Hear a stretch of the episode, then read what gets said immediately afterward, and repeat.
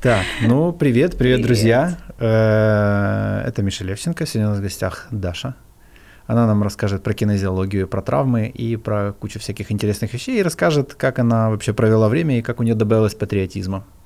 Это вот, потому что она тут нам до съемок пыталась там что-то рассказать интересное. Есть, кстати, такая тема в подкастах. Ребята, это подкаст.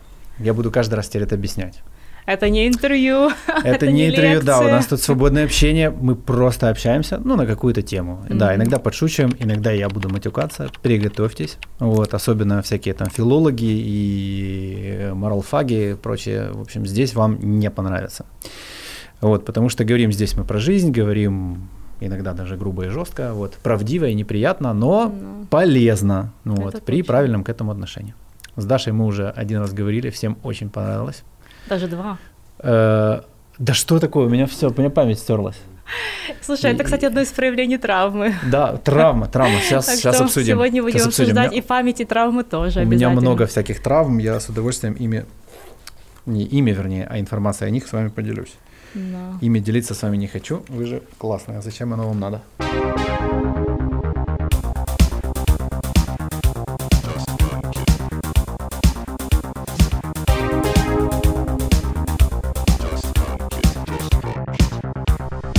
Ну, значит, про травмы будем говорить, да?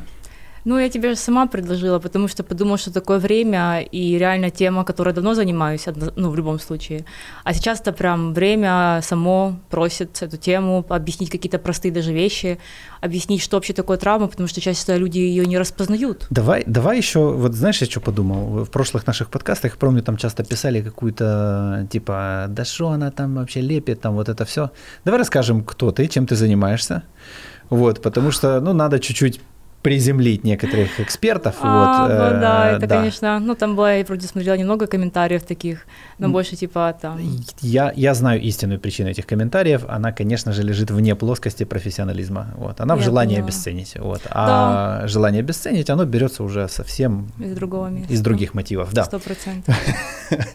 Ну что, мне приготовиться к этому? Э, ну, ну расскажи Пункт просто, один. да, то, кинезиология, то есть в моем мире, я когда это услышал, у меня это вообще ассоциировалось с какой-то зарядкой, типа. Я поняла. То есть ну, я когда смысл. понял, чем ты занимаешься, я такой, ёпта, это вообще просто что-то совсем другое. Ну. Да, ну давай тогда начнем с такой какой-то прям базы, базы. Я психолог и угу. преподаватель психологии в высшем учебном заведении, то есть я преподавала Ой, в эксперты. университете. Ой, эксперты, что же случилось? Высшее образование. Ой, вот, и э, интересно было в том, что поскольку очень много практики делала, то есть я работала со второго курса уже психологом в школе, там, допустим, нам дали диагностику, там, как это, диагностичные инструментарии, то есть все, я уже сидела в школе э, и там проводила диагностику для детей, там мне было, наверное, уже лет 18 или 19. Угу. Поэтому практика у меня это было первое вообще, что со мной произошло. Хотя вообще психология начала увлекаться, когда мне было 11. Угу. И поскольку у мамы второй высшее это психология, то у нас стояла там в библиотеке один из там стеллажей, посвященный психологии. И я помню, меня заинтересовала голубая книжка, она яркая, голубая, синяя такая книжка, прям, кстати, как моя блузка, и там желтыми буквами было написано, знаешь что? Фрейд. А-а. Да, и там было э, о сновидениях э, и толковании сновидений. И я помню, что это была моя первая такая книжка, был мой такой первый интерес. Я мало что понимала в 11 лет, наверное, что там написано, как бы, как, допустим, я бы это понимала сейчас, но это было жутко интересно, я это прочитала. А, многие вещи меня удивили, но я как-то восприняла это как вот да, точно так вот все и есть. Рассказывать начала это там своим одноклассникам, друзьям, все были в шоке. Ну, угу. ты сам понимаешь от Все контекста. спрашивали, где брать то, что ты где-то взяла? Э, нет, все, я больше считывала с их лиц, как бы, можно мы не будем про это слушать? Ну да. Вот, истинные мотивы там всех этих косичек и всего остального. Как и те люди, которые хотят написать гадость, они такие, ой-ой, не хочу слушать эту информацию, она мне неприятна, она меня заставит жить лучше. А, да, кстати, может быть тоже такое. Ну, в общем, психология моей жизни была реально с 11 лет, вот, и когда я начала уже практиковать в, в университете э, консультирование, тоже училась на, отдельно на консультировании, потому что образование нам как бы дает теоретическую базу, но ты должен учиться еще практике. И вот тогда, э, уже это был третий курс университета, когда люди приходят, допустим, с запросами, там, спина болит, и говорят, у меня это психосоматика, что ты должен делать? Ты должен искать ответ на вопросы, и тогда начала интересоваться этими взаимосвязями между как работает психика и как работает тело. Да. Поэтому первая моя была плоскость интереса, это психосоматика, телеснотерапия. Да, вот. Это есть это... прям направление такое, псих... то есть да. это не забубоны из разряда раскладок возле метро, это, типа, я имею в виду вот... Я э, понимаю, о чем ты говоришь. Психосоматика, то есть это прям, это то, что наука, наука исследует. Во-первых, да. Потому Или что это просто типа нет, как... Нет, смотрите, есть такое понятие, как психосоматические картины заболеваний, которые вообще угу. рассматриваются в медицине. Ух Поэтому, ты, конечно, потому что, допустим, человек болеет каким-то заболеванием, и впоследствии этого заболевания происходит ряд изменений, которые приводят к определенным психическим состояниям. Угу. Я скажу даже больше сейчас, как бы изучая то, что я сейчас изучаю в кинезиологии, я реально прихожу к выводу о том, что на процентов 80 наши психические процессы, ну, на процентов 80 зависят от биохимии и физиологии. И вот этот вот верхушечка, айсберг, это вот психика, то, что мы там можем наблюдать, э, там, ну, это мое впечатление, но оно обосновано на тех исследованиях, которые я читаю, смотрю, по которым пишу семинары и все остальное. Как вот. человек, который наладил микробиом. Э, кстати. Могу подтвердить. Один это, из факторов. Ребята, это такая магия, вы себе даже не представляете. Это, ну, опять-таки, видишь, магия, потому что тебе что-то там поделали в животе, а тебе стало в общем легче. И эмоционально, вероятно, там, и как да, бы да, и настроение, да, да, да. и количество да. энергии. Да, потому что есть описанные механизмы, как, допустим, влияет то, что происходит в животе, да, там, на нашу психику и мозг. Ну, в первую очередь угу. на мозг, а потом на психику. Вот, поэтому, да, и, допустим, сейчас мне интересна тема аутизма по определенным причинам. И я смотрю, что реально все механизмы, которые они описывают, 80% это разные поломки в генах и разные поломки в физиологии тела. То mm-hmm. есть то, что происходит там, опять-таки, в животе, будем простыми словами говорить, то, что происходит в крови, то, что происходит на уровне, там, когда мы кушаем, и что всасывается ну, в наш организм, в нашу кровь. Вот на всех этих этапах происходит ряд сбоев, которые в конечном итоге идут всю ту нагрузку, которая, ну, скажем так, мы распознаем как там, допустим, там, аутизм или что-то еще. И так по всем разным психическим процессам mm-hmm. можно пройтись допустим, там депрессивное состояние объяснить. И очень много теорий, ну, обоснованных, научно обоснованных теорий, они как раз и говорят, допустим, что э, разные нарушения, там, допустим, ну, это все, наверное, знают, и даже статья была недавно про эти все серотонин, допамины, вот, они влияют на состояние эмоциональное, но э, кишечник, воспалительные процессы, они тоже влияют на депрессивное состояние. То есть если у человека, допустим, воспалительный процесс какой-то, который не зажил, да, то есть воспаление есть, организм его не разрешает. Может, воспаление должно быть, но оно должно начаться и потом пройти как разрешение, то есть человек выздоравливает. Но если этого не происходит и постоянное mm-hmm. воспаление, то через ряд сложных процессов в конечном итоге наш как бы серотонин не вырабатывается, а вместо него вырабатывается другая штука, потому mm-hmm. что они из одного источника вырабатываются, которая приводит конкретно к депрессии, это мощный маркер, и, и ну, тест на это вещество. И второе – это к шизофрении. Давайте переведу немножко, друзья. И вернее, я попробую перевести, как я понял, а ты поправишь, Давай, если а я это не скажу. так. Это вообще вот замечательно. Э, вы можете очень долго ходить к психотерапевту или смотреть и слушать подкасты и пытаться что-то поменять в своей жизни, а может быть, вам просто надо начать кушать, кушать капусточку, например, или ну, еще какие-то вещи. То есть не стоит э, забывать о том, что еще до сих пор непонятно, что первично, мозги или тело, вот, э, может быть и наоборот. И может быть и наоборот. Вот, и вы не знаете, какой конкретно у вас случай, как и я не знал, там, какой конкретно случай у меня. Вот, и могу вам сказать, что через тело можно очень ощутимо влиять на психику. Да. Вот, и глядишь, там и с мамой, и с папой разобраться из этого состояния станет попроще. Да, и, кстати, интересно, а что... может быть и не надо э, У меня уже. есть, опять-таки, в моем окружении, понятно, из-за кинезиологии очень много дружу, там, допустим, натуропаты из разных стран, потому что, как бы, вся кинезиология я и привезла в Украину изначально, из другой страны. Вот, поэтому там даже Германия, Швейцария. И даже в моем окружении, там, в Киеве э, есть э, специалисты, которые занимаются там нутрициологией, то есть это как раз подбор различных нутриентов, там, витаминов, для коррекции различных процессов, тех же, mm-hmm. ну, которые у нас внутри в теле происходят. И э, я понимаю, что насколько, и они же понимают, насколько, и мы это обсуждали, насколько что взаимосвязано то, что мы кушаем, где мы находимся, то, как это влияет на то, как работает наше тело, и, соответственно, потом это влияет на психику. Дефицит магния, дефицит там, как бы цинка может давать тоже там определенные психологические сложности и трудности. Очень ощутимые. Да. То Но... есть, да, там обычные там три аминокислотки, принятые на ночь, они могут радикально поменять жизнь в течение месяца. Конечно. Вплоть до того, что там, э, или, допустим, там те же омега, там, э, которые связаны с воспалительными процессами. Потому что просто про воспалительные процессы очень много литературы и научных исследований, как как они в каких разных локациях в теле, на что влияют, вот, и опять-таки дефицит этих омега приводит к тому, что ну, воспаление остается, но не разрешается, и потом запускается ряд других психических процессов. Вот такая инфа несется на этом канале. Да. И поэтому надо подписаться. Оля, маркетолог наш, видишь, я говорю, я молодец. Я стараюсь. Ребята, подпишитесь на канал. Это точно, она меня убьет просто, если вы это не сделаете. Так, да. э, потом отпишитесь, если будет какая-то фигня. Ну, реально, это же не проблема. Отожмете. Вот, и лайк тоже отжать можно, если вдруг потом перестанет нравиться. Ну, так, да. ну что, давай теперь все-таки более конкретно мы там про травму обещали. То есть так, да. легкая затравочка. То есть кинезиология это то, что находится на пересечении между телом и психикой. Психикой. Да. Э, и, значит, она позволяет, как бы это дисциплина, или не знаю, как правильно назвать, Но позволяет их как-то. Да. Э, общем... Скажу, что кинезиология относится к альтернативному подходу. То есть, допустим, да. у нас есть наука психология, хотя тоже есть много вопросов к психологии как и науке, но, в общем, на данный момент считается, что психология это наука. Слушай, ну ты на альтернативном канале. Где, как не на альтернативном канале, говорить про, про альтернативные подходы. Да. Yeah. Да, это Лайк, если ты еще не сделал это, Оля. И как бы, э, когда мы говорим про какую-то проблему, допустим, да. вот травма, да. и мы говорим, как мы будем с ней работать, потому да. что есть, допустим, теоретическая наука, она говорит, как это все функционирует, а есть практика, которая говорит, что мы можем с этим делать.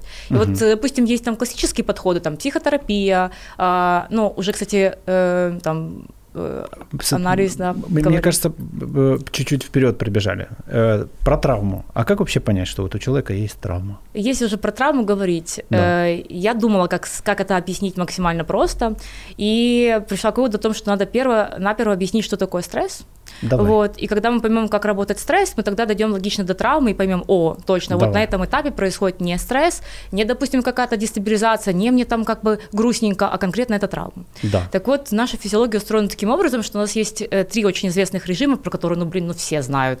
Да. Э, 3F, Fight, Freeze, Fly. Вот, это дерись, беги и замри.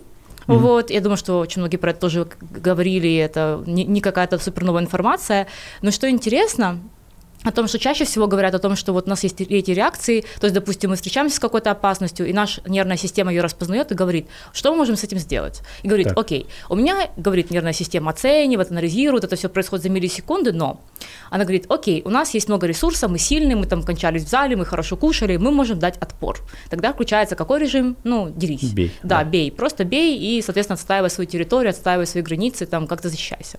Хорошо, другого возьмем человека, та же ситуация а, его нервная система оценит, угу, мы не поспали, мы не поели, у нас нет ресурсов, у нас не хватает сил, и как бы то, что нам угрожает, ну, такое большое, что, ну, я не справлюсь. Но у нас есть дистанция, у нас есть возможность убежать. Это и неосознанный процесс. Это абсолютно, оно... вообще. Да. То есть, когда я говорю, нервная система думает, это как бы, это из серии э, процесса, которые происходят за миллисекунды, и вы ну, понимаете, что с вами происходит, уже когда вы где-нибудь сидите в комнате, вас трясет, вот тогда а. уже понимаете, ага, так, я убежал от опасности, ага, мне плохо, это еще То там есть это уже, дальше уже идет мысленный процесс, то есть который мы в там... В самом конце. Да. Вот то вообще есть, слово э, совсем в самом конце. То есть наша думалка, которую мы воспринимаем как себя, это самое тупое. Ну, если мы берем по скорости мышления, да, грубо говоря. Да, но э, есть нюансы. Тут как раз вопрос. То есть этом... это до мыслей. Ну, конечно, до Это то, на что мысли уже наложатся. Конечно, и вот. будут объяснять. Да, это да, будет да, да. объясняться как-то, это будет рационализироваться в зависимости от того. Да, да, абсолютно потом. Вот, очень, очень дельное замечание. Я уже как-то привыкла про, что это все так работает, и эти моменты очень важны. Это у тебя профдеформация уже. Надо тебе почаще, да. чтобы ты меньше с профессионалами общалась, тогда ты как-то, мне ну, кажется... Ну, это да, может быть. Хорошо, и получается, что вот нервная система так может отреагировать, так может отреагировать. И есть еще третье состояние, вот фриз, замри. Да. Вот. И, допустим, что э, если этот раздраж... ну, то есть это опасность или раздражитель извне, он настолько огромный, и как бы нервная система понимает, ну все, ну мы не справимся, то есть вообще вариантов выжить, ну никаких нету, тогда нервная система просто выключает нас. Угу. Вот это и есть заморозка. То есть да. ты э, останавливаешься, замираешь, затаиваешься, там разные есть степени того, как это работает, вплоть до омрака. То есть омрак, mm-hmm. когда человек падает в омрак, это самая крайняя степень этой заморозки. То есть тогда мы полностью выключаемся. И эволюционно, ну, как бы в процессе всего нашего там эволюционного развития, это очень целесообразная раскладка по реакциям, в зависимости от того, там, какие, ну, в каких мы условиях пребываем. Да. И в конечном итоге вот эта заморозка – это неплохая вещь, она помогала животным на своем этапе э, таким образом выживать. То есть, ну, допустим, то есть это тот самый рептильный мозг, да? Вот именно, эта ящерка именно, делала вид, что она сдохла, чтобы ее не скушал именно, хищник. Именно. Mm-hmm. Вот сто процентов так и работает. То есть для нашей нервной системы психики это звучит так. «А, я не могу ничего с ним сделать, это больше меня, поэтому все, что мы можем сделать, это просто выключиться, прикинуться мертвыми, и, возможно, опасность пройдет мимо. Mm-hmm. Вот такие три механизма. И как бы их всегда рассматривают рассматривали в такой плоскости, что вот там либо дерись, допустим, это агрессия там прямая, э, там убегай, это страх, чувство страха, надо быстренько убежать в безопасное место, чтобы, ну, как бы спастись. И вот это заморозка, выключение.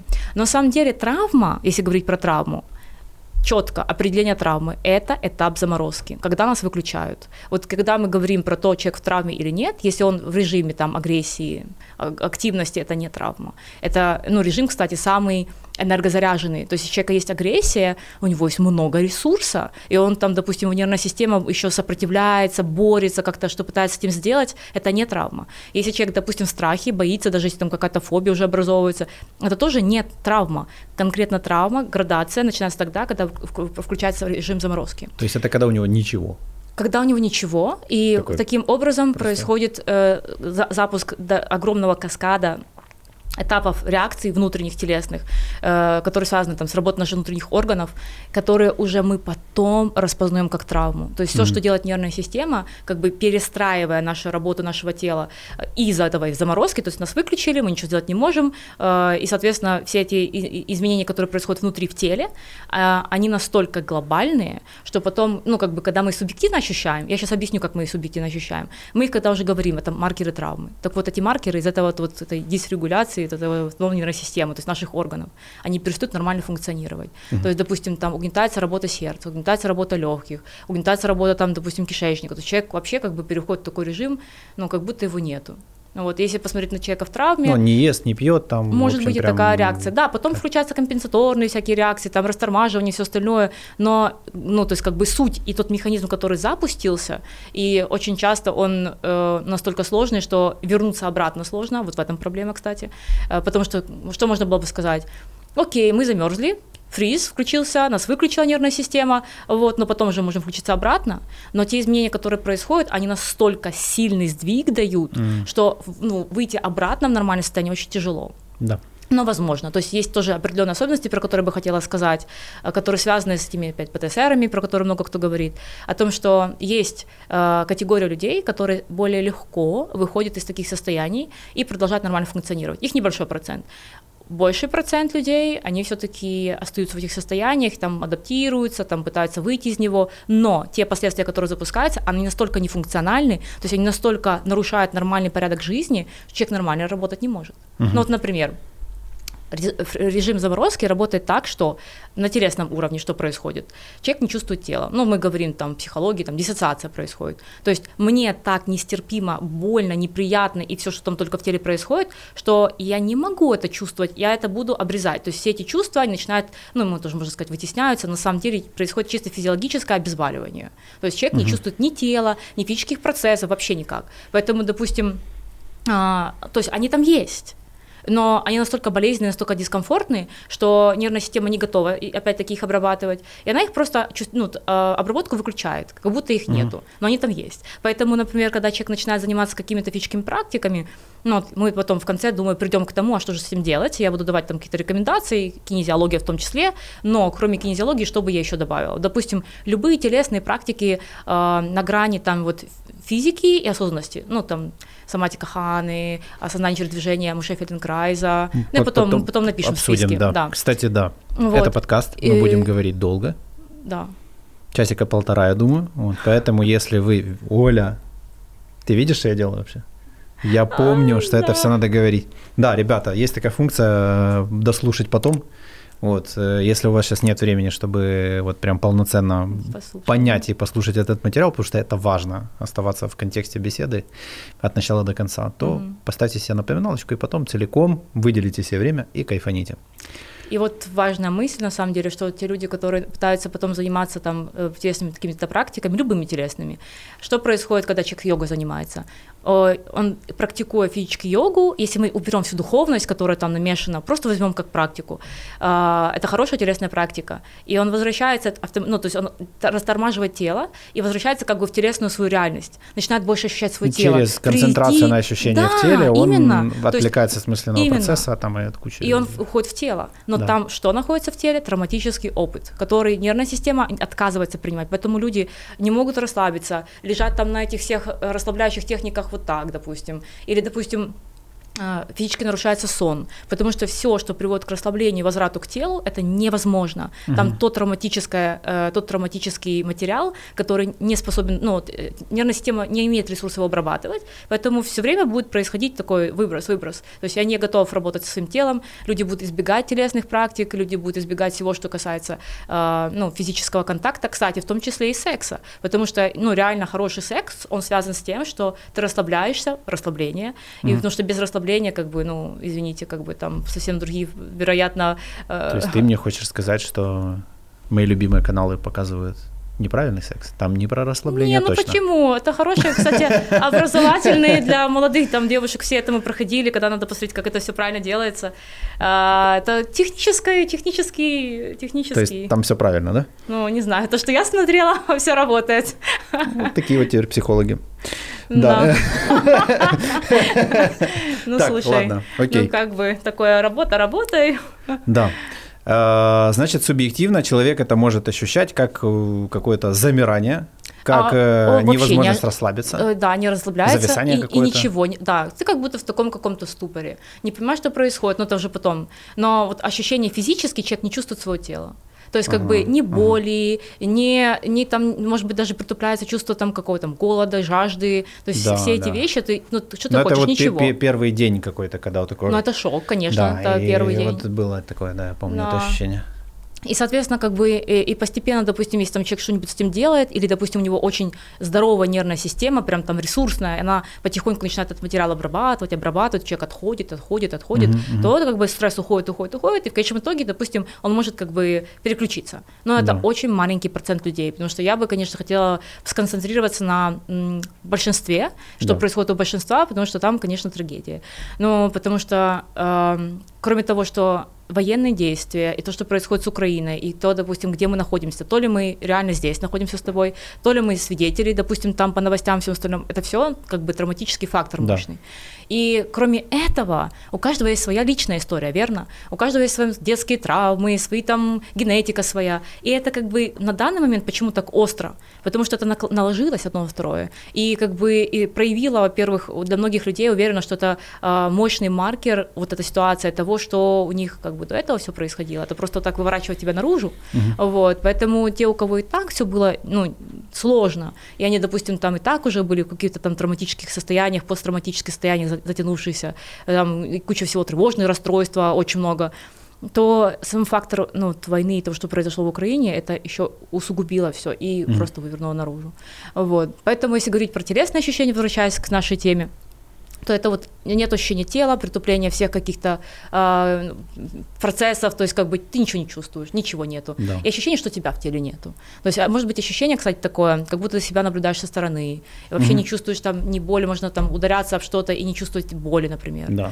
Такое тоже Забыть может пописать, там вот эти всякие вещи. Абсолютно угу. верно. То есть там целый спектр э, физических, э, физических ощущений. Плюс ко всему, конечно же, за счет того, что это ну, не шуточные процессы, которые происходят в нашем теле, э, то сам, сам механизм замирания, который связан там с работой чудесного специального нерва, который у нас там мигрирует, э, у нас меняется физиология, физич...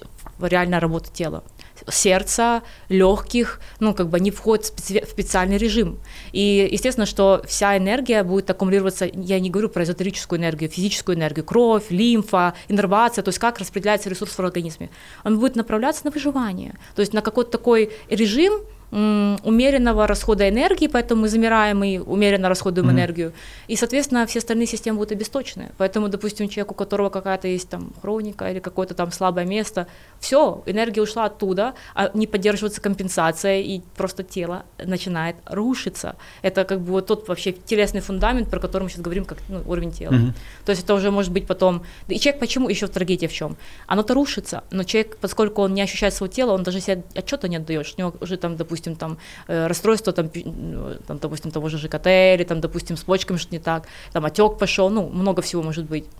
Он уже этого не ощущает. Угу. Это тоже достаточно сложно. Если говорить про уровень чувств, что может с чувствами происходить, когда мы уже дальше идем. А, как ощущается травма вот такого характера? Например, чувство вины, откуда-то взялось. То есть ты не понимаешь, что тебя просто, просто оно тебя накрывает, и все, ощущение вины, ощущение какого-то, э, все эти такие скверные ощущения, то есть оно просто так наш, нам психика это репрезентирует. То есть там может быть что угодно, ну и, и как угодно это ощущаться, но вот вина, обида, э, еще знаете как, такая вот как бы сверхчувствительность ко всему. То есть ты вроде mm-hmm. с человеком разговариваешь, ну вроде нормально, а ты что сказал, он плакать начинает. Ну, ну такой как оголенный какой-то, да? Как оголенный нерв, это тоже может быть. Вот, поэтому все эти вот очень сложные такие комплексы чувств, даже я не говорю про чувства, а комплексы чувств, там не будет никогда одного чувства. Mm-hmm. Они могут присутствовать, а на уровне такого ментала, это могут быть постоянные мысли, мысли, мысли, тревожные мысли, то есть ты их не можешь остановить, ты их не можешь никак упорядочить, и это просто такое, или наоборот, вообще никаких мыслей. Тут тоже может быть э, о зависимости от того, как, э, как идет процесс компенсации. Так что прежде чем писать нам гневный комментарий, подумайте о причине возникновения желать писать, э, желать писать гневные комментарии. Mm. Возможно, причина не в нас сейчас, а в том, что просто с вами сейчас кое-что происходит нехорошее и стимулирует как бы ищет выхода, скажем так. Mm, конечно. На самом деле, и опять-таки чувствительность там ко, ко всему, в общем, в любом случае такая оголенность, хорошее, кстати, слово, оголенный нерв, наверное, будет хорошая аналогия. Это как раз вот тоже признак уже, конечно, будет больше ПТСР, посттравматического расстройства, когда мы уже м, зашли в это состояние травматическое и долгое время не можем из него выйти, э, то там, конечно же, уходит очень много ресурсов на это состояние, и тогда это вся физиология нашего тела не хват, ей не хватает энергии для регуляции нормальной. Угу. И тогда, допустим, там повышенная стресс, э, реакция на стресс, чувствительность а, активизируется. Ну и, соответственно, человек там реагирует остро на кучу разных штук. Это тоже может быть. А зачем природе такой механизм? То есть, э, ну, э, про травму я понял, выжить. А вот, например, вот этот ПТСР, да, о котором часто эм. говорят, то есть в, в нем же есть какой-то смысл. Ты знаешь, в природе не то, чтобы, вот с каким-то смыслом. Не то, что смысл, в том, что... То, с другой стороны, ракеты — это не природная история и оружие, так что... Вопрос ПТСР, на самом деле, не сколько в ПТСР, посттравматическое стрессовое расстройство, сразу скажем, что это такое, то есть посттравматическое расстройство. То да. есть это то, что происходит после травмы. Да. Ну, то есть у нас есть, есть вот это замирание. У нас есть это замирание. И потом от него вот эти а отходники. потом история после. Да. И получается, что э, по статистике, допустим, исследовали ребят, которые вернулись там с Афганистана, да. то по статистике их исследовали там на МРТ, на сканированиях мозга, исследовали их мозг, я тоже пару вещей интересно скажу по поводу мозга. Так вот, они э, исследовали, что есть процент, я не помню какой, я думаю, это не важно, он небольшой, э, людей, которые, у них нет ПТСР, то есть у них была травма, они вошли в режим замирания, вот, и они потом отошли сами. То есть нервная система сама обработала материал, угу. переключила на нормальный режим. А есть процент, который зависает в ПТСР. Так. И вот это как раз есть проблема, что тело не может выйти из ПТСР. Почему так, как бы, ну, мы сейчас будем говорить про гипотезы, про теории, потому что официально так вот, типа, определения как такового, но его нету, что вот угу. это точно причина, вот почему люди в ПТСР. То есть я буду говорить, допустим, что происходит с мозгом, Угу. Я буду говорить, допустим, что происходит, например, там, с психикой, с телом, но как бы мы будем размышлять, потому что, еще раз, это все концепты, теории, которые вокруг этого, то есть все пытаются понять, почему так. Угу. Ну, например, там, мне ложится идея из того, что, допустим, насколько я много, мне интересно, что стоит за психическими процессами, то, конечно, генетика, потому что генетически есть определенная склонность, допустим, там, к больше стрессоустойчивости, то да. есть кто-то, допустим, там, и более чувствительный к стрессу, кто-то менее. Вот, вот, допустим, первый фактор. И тут никогда не будет одного фактора. Это всегда будет набор. То есть, допустим, мы говорим, что у нас есть, э, допустим, там чаша весов, и мы говорим генетика. ПТСР. Допустим, слабая генетика в отношении стресса, э, э, чаша весов там сюда положим, там мощная генетика, допустим, там хорошо устанавливаются нервные связи, допустим, так человек более стрессоустойчивый, ну, сюда ложим. И мы будем так все время делать. И в зависимости от того, о ком мы говорим, если мы будем о конкретном человеке говорить, мы просто вот так вот в каждом индивидуальном случае должны анализировать кучу факторов, чтобы понять, куда склонится чаша весов. Да. Вот, поэтому первый мощный фактор, который, допустим, может определить, или там, допустим, э, э, да, определить, человек будет в ПТСР или нет, это вот генетика 100%. Следующий фактор – это, э, как мне кажется, опять-таки, это воспитание в детстве и налич, наличные травмы. То есть, и опять-таки, когда мы говорим про там, те же детские травмы, это до сих пор открытый вопрос. Сейчас ты поймешь, что я имею в виду. в детстве давали по попе, он более стрессоустойчив, чем тот, кому не ты давали. Знаешь, э, все сложнее, речь? нет. Сложнее.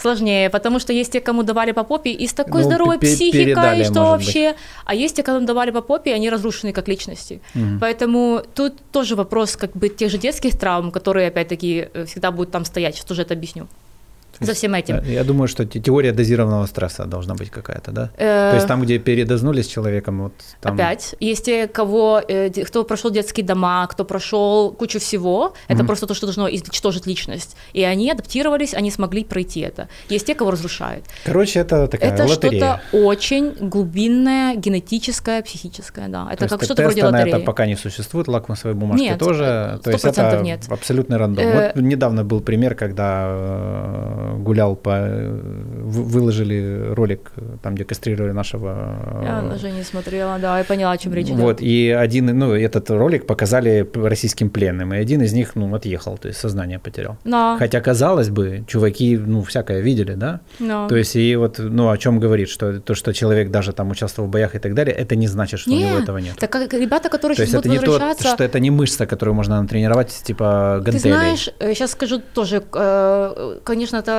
очень сложный материал, что мы вот так разбрасываем, но Смотри, по поводу тренировать. Допустим, э, первое, что должна объяснить, то, что даже э, детские травмы, фактор mm-hmm. того, что будет детская травма или нет, я больше склоняюсь к идее о том, что изначально заложена генетически определенная чувствительность к стрессу. То есть mm-hmm. тот, кто уязвим к стрессу, ну, шлепок по попе, допустим, там или какой-нибудь по затылку, он отложится как какое-то такое событие, которое потом будут, не знаю, там 10 лет с психотерапевтом обсуждать, как же меня насиловали, а на самом деле там был один шлепок по попе, допустим, один подзатыльник. Да. А кого-то, допустим, избивали в детстве, и он типа интегрировал. И опять-таки, я сейчас про крайности говорю, чтобы просто объяснить сам подход.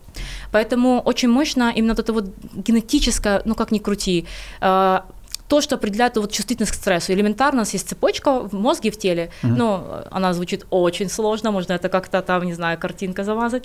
Но гипоталамовая, гипофизарная, адренокортикальная ось, потому что есть в мозге штучки две, две железы, и в надпочечниках, это наши да. там железы. Они распознают стресс и дают команду, допустим, там реагировать на стресс. Так вот, если это ось, ну, скажем так, такая э, знаешь, как ниточка тоненькая, там дуну, и она уже реагирует. То есть mm-hmm. много выбрасывается кортизола, много выбрасывается адреналина. И человек, соответственно, постоянно в этом стрессе, то он как бы уязвим к травме, и с большей вероятностью он будет реагировать не fight, fly, а freeze, замри. Угу. То Все, есть, я понял. Да, и получается, что те люди, у которых и так эта нервная система была уязвима, то есть они уже и так у них 100% ПТСР нарисовался, но там в любом случае они его скомпенсировали, еще чего-то. И потом, допустим, пришла, допустим, та же война, ну, то есть, естественно, что это одно накладывается на другое. Но по поводу тренировки мышцы. Все-таки если человек понимает, что у него такая чувствительная нервная система, такая чувствительная система реагирования на стресс, ну, допустим, он пришел к этому, он понял это, он понял, что с ним что происходит не так, потому что есть куча маркеров по здоровью, по психике, не складывается да. то, не это.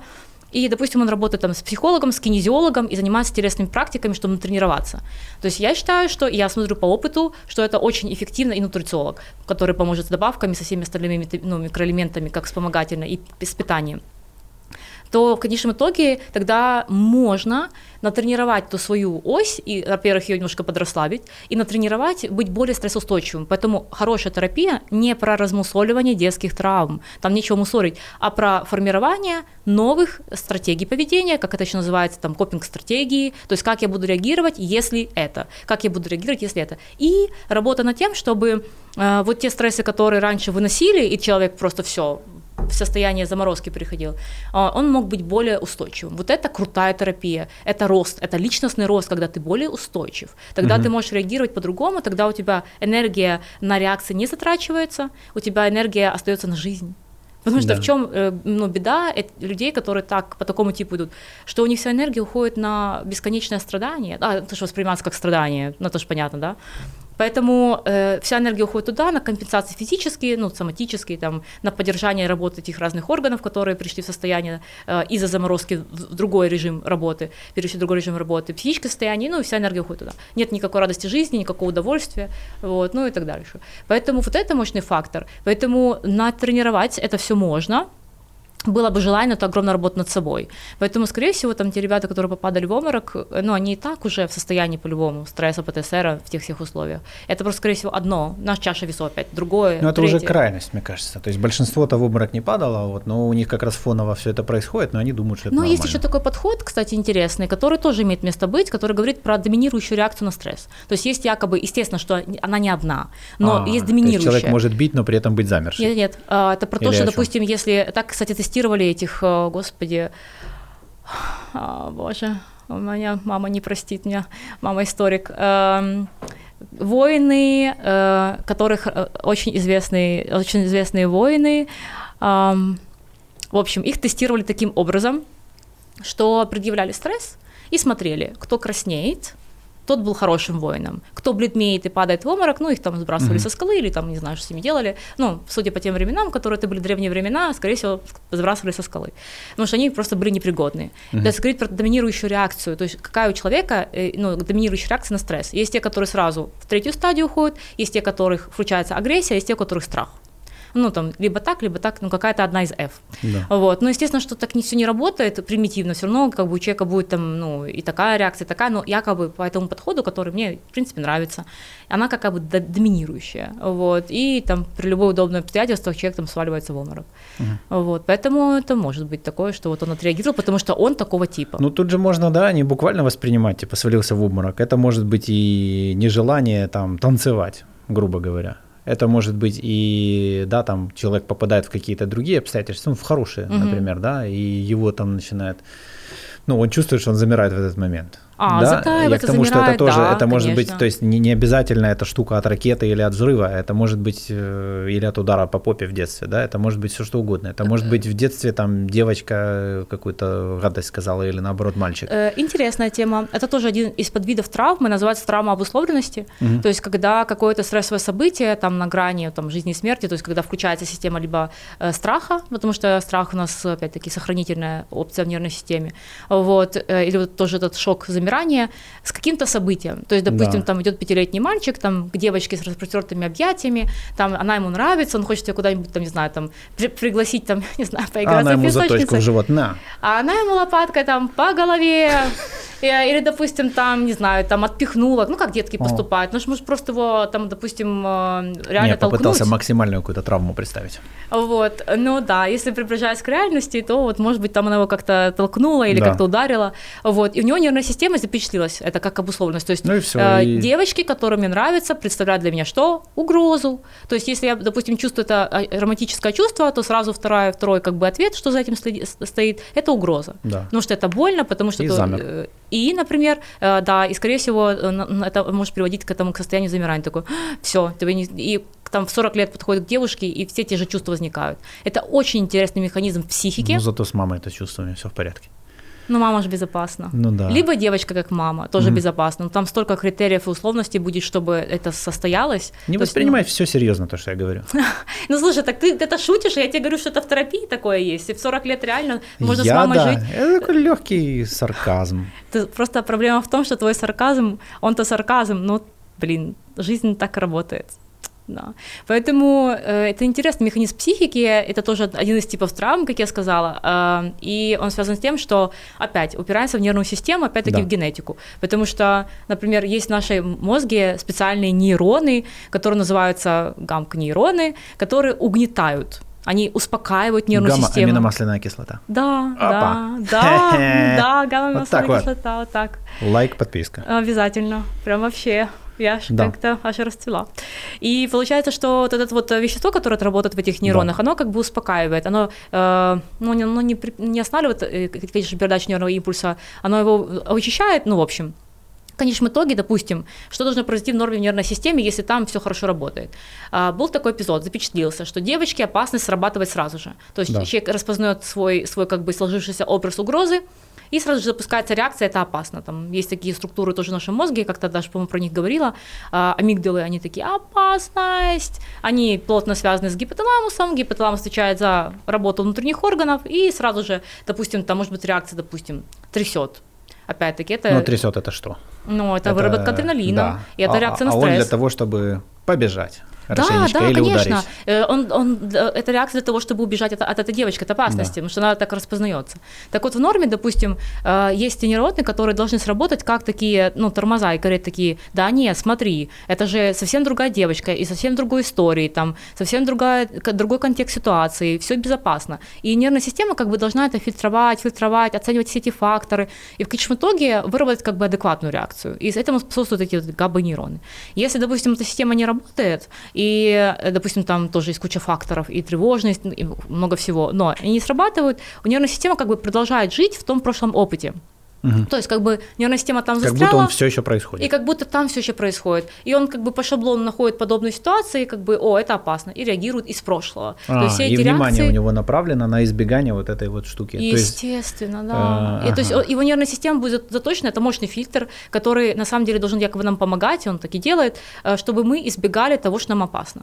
Поэтому да. он будет избегать девушек, которым нравится. Это вообще трагедия, получается, тогда ну, да. с кем или, я. Или разговоров, например, там, которые. Там, же могут быть разные триггеры. Может быть запах, может быть э, абсолютно. цвет, все, ощущение все, погоды. Сенсоры там, абсолютно, да.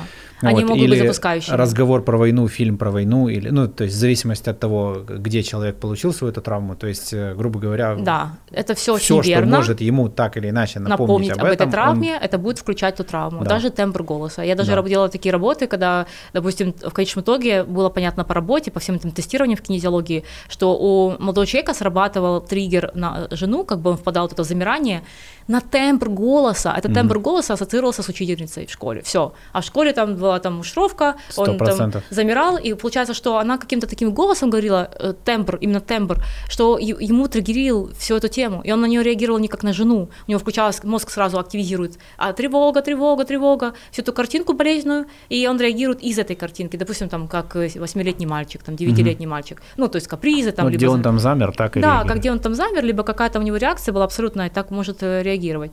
И, конечно, э, беда этих травм условности в том, что, э, ну, опять-таки, авария могла быть, там какой-то пожар мог да. быть. И реально, ну, напомнить об этом, может быть, не знаю, там э, какой-нибудь искра от костра, потому что вы там с друзьями собрались, там, не знаю, вокруг костра или там камин горит, всем красиво, тепло и уютно, а у человека триггер срабатывает, искры, допустим, и четко психический процесс запускается, как в пожаре был, как то, что было в пожаре, при пожаре.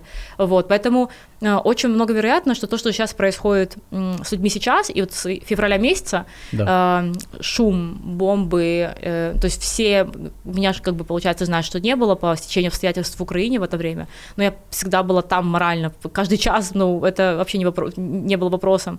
И я понимаю, что все эти моменты с шумом, звуками, э, опасностью, все, что люди переживали, для очень многих людей это может сработать как то триггер, потому что ситуация жизненно опасна. Она Ребята, опасна которые ездят жизни. на мотоциклах с прямотоком, ты знаешь, кому мне сказали, что в Киеве запретили. Э, да, что там запретили? Ну, просто я понимаю, почему запретили, и я это поддерживаю, потому что это все будет ассоциироваться с угрозой. Ну да. И да. ты так под, под, просто тебя подбрасывают, потому что э, как бы этот шум резкий, ну, ты такой тревога или нет, даже, ну, как бы у меня там такой реакции нету, но я понимаю, что он, у кого-то ну, уже сработало. Да, да, есть такое чуть сжатие. Да, поэтому там хлопушки, салюты, петарды, ну это вообще невозможно. И самое интересное, что это железно работает. Когда приезжала ко мне в Валенсию мама с моими друзьями, э, в Валенсии есть такая штука, у них эти белые салюты, у них mm-hmm. вообще очень много этой культуры огня.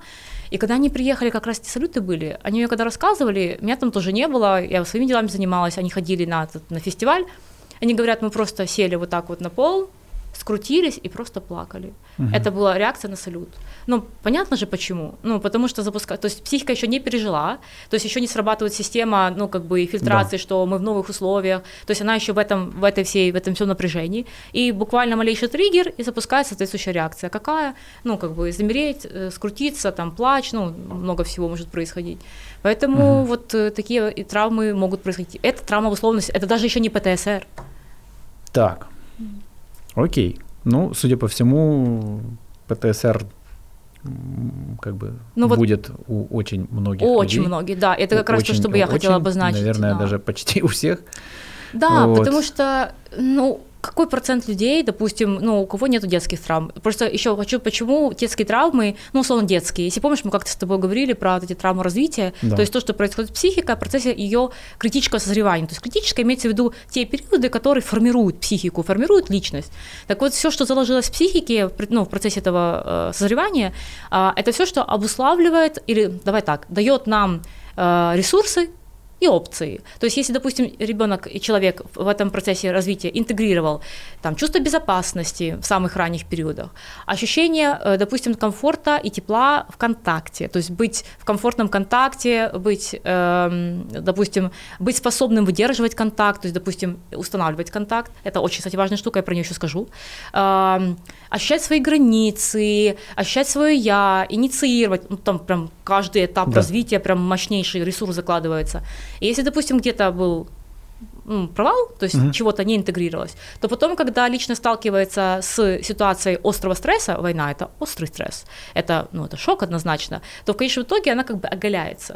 То есть нету, это настолько сильный стресс, что все защиты и компенсации, они просто просто исчезают. И человек остается наедине с собой. И то, чего не хватало в процессе этого созревания, но оно как бы, э, человек будет заваливаться в эту травму. Поэтому, сколько разных консультаций я провела, и со сколькими людьми общалась очень разными, вот э, это мое личное наблюдение за, эти, за этот полгода.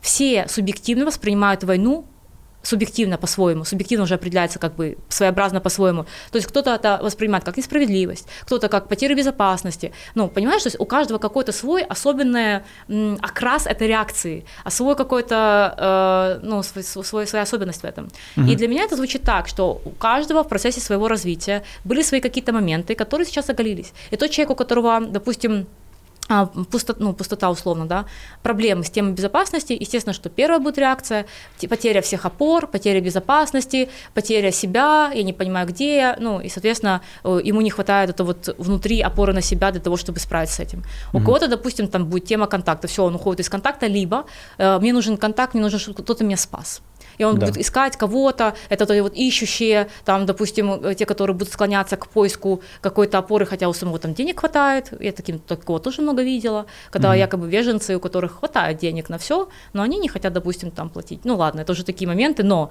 это может быть за этим стоит вот эта вот беспомощность, как бы с кем-то связаться, и чтобы кто-то тебя там вытащил, помог тебе. Угу. Поэтому вот это вот то, что в детстве происходит и закладывается, это очень круто сейчас видно, это прям проясняется, то есть посмотри, что стоит за твоей реакцией, то есть это, ну, кроме всего прочего, кроме того, что объективно нас травмы и реально шок и война, еще и оголяется вот это вот э, то, что у нас внутри, там в ядре в личности происходит, то, что в конечном итоге, э, ну, то, что с чем мы должны были как бы попрощаться уже давно, но в тем или иной степени не попрощались. Короче, да, кто домашку не делал, вот тем да. тяжелее всего. Получается, да. Но как бы к чему я подвожу, что на самом деле это очень интересный э, тоже инструмент для своего развития. В том смысле, что, например, если ты четко себе можешь дать, э, дать ответ на вопрос, что стоит за моей реакцией, допустим, чего мне не хватает, чтобы это пережить. Это хороший вопрос. Чего мне внутри себя не хватает, чтобы это пережить? Допустим, угу. там опора на себя это тема безопасности. Ты, слушай, еще попробуй ответить на такой вопрос. Это ну, не да, просто. это не просто. Ну, тебя же тоже разные люди слушают. Думаю, что кто-то услышит, и это будет ну, ценно, кто-то еще ну, кто-то еще не готов, неважно. Каждому, каждый свои инструменты ищет, мы должны быть к этому, ну, я к этому всегда открыто отношусь. А, кому-то, может быть, там какая-то другая информация по, по, ну, подойдет. Но это вопрос, согласна, сложный, что, что мне не хватает, чтобы это пережить. Вот. Но я думаю, что ну, можно, да, чего хочется, да. Ну, знаешь, чего хочется. Э, как-то вот как можно упростить? Как можно это можно упростить? упростить? Я тоже сейчас подзависла, потому что задумалась, как можно по-другому этот вопрос формулировать. Но смотри, допустим, когда много консультировала и работала, допустим, там, с теми же там, темами отношений, и девушка говорит, я не могу от него уйти. Я ей задаю вопрос, допустим, что тебе внутри не хватает, чтобы пережить это расставание. Ну, допустим, там, а, вот если у понял. меня, Уверен. например, будет там уверенность в себе, там, то-то, то-то, то-то, тогда я смогу с этим справиться. Угу. Если у меня, допустим, там будет дом, например, или где я буду жить, ну, конкретно материальные компоненты, я смогу тогда точно уйти. То есть мы смотрим на тот дефициты, которые, угу. из которых человек не может с этим справиться, потому так. что из-за дефицита внутренних мы не можем через это пройти. Хорошо, ну допустим, давай возьмем, не знаю, какой-нибудь пример. Ты можешь какой-то пример привести, ну как бы вот околовоенный, да? Ну вот с околовоенным, конечно, будет точно сложнее, потому что я не работала вообще практически, ну, в моей практике за эти сколько там, 10 лет и даже больше, э, тему войны в не, практике. Я имею в виду непосредственно не, не того, кто стрелял или участвовал в боевых действиях, а тот, кто ну, свидетель, человек ну, да, просто, который, который, да. Хорошо, то есть если возьмем какой-то более, потому что с военными я просто предполагал, что может быть ты будешь задавать такие вопросы, это очень сложные вопросы, вот, но ну, это я очень не важная думаю, тема. что они нас смотрят. Я думаю, нас смотрят мирные жители, которые которые хотят просто получше, э, лучше. замерли, да, от самого осознания того, что это происходит. происходит. То есть... Тут такой же получается вопрос, то есть какие у меня внутри есть, э, это очень глубинный вопрос однозначно, но каким есть внутри дефициты? То есть какого дефицита, допустим, я э, не могу с этим справиться, не могу через это пройти. Э, допустим, э, что мне нужно там для ощущения безопасности конкретно? Дом в порядке? Да, в порядке. Мне есть где жить? Есть где жить. Значит, да. безопасность – это не тот дефицит. У меня есть тело, с ним все в порядке, руки, ноги на месте, значит, то есть тоже это не тот дефицит. Хорошо, да. какой дефицит? Ну, допустим, мне страшно одному. О, так. Я не могу находиться один. Это уже совсем другая категория дефицитов. Это тема контакта, это быть в контакте, это э, ну, интеграция там, своего внутреннего родителя, который будет заботиться, как, ну, как мама заботится. Это регрессия в ту сторону. Поэтому тогда укрепление это как зависимыми отношениями. То есть это укрепление того внутреннего взрослого, мамы, которая там, ты можешь сам о себе позаботиться. Вот. Но если мы не говорим там про... Давай вот здесь поподробнее. Давай. Потому что я тебе скажу, я лет, э, наверное, 15 своей жизни потратил на вот это... Э, Работу с э, э, Как там? Э, полюби себя, там, э, удели себе внимание, вот это все. Я, я, честно, я вообще не понимал. Я, я думал, что за хрень? Ну, типа, о чем вы говорите? Нормальная реакция. Я, блядь, не знаю, что это такое. Да. Типа, вот как ты мне говоришь, люби себя, если я не понимаю, что, что это, это такое. такое?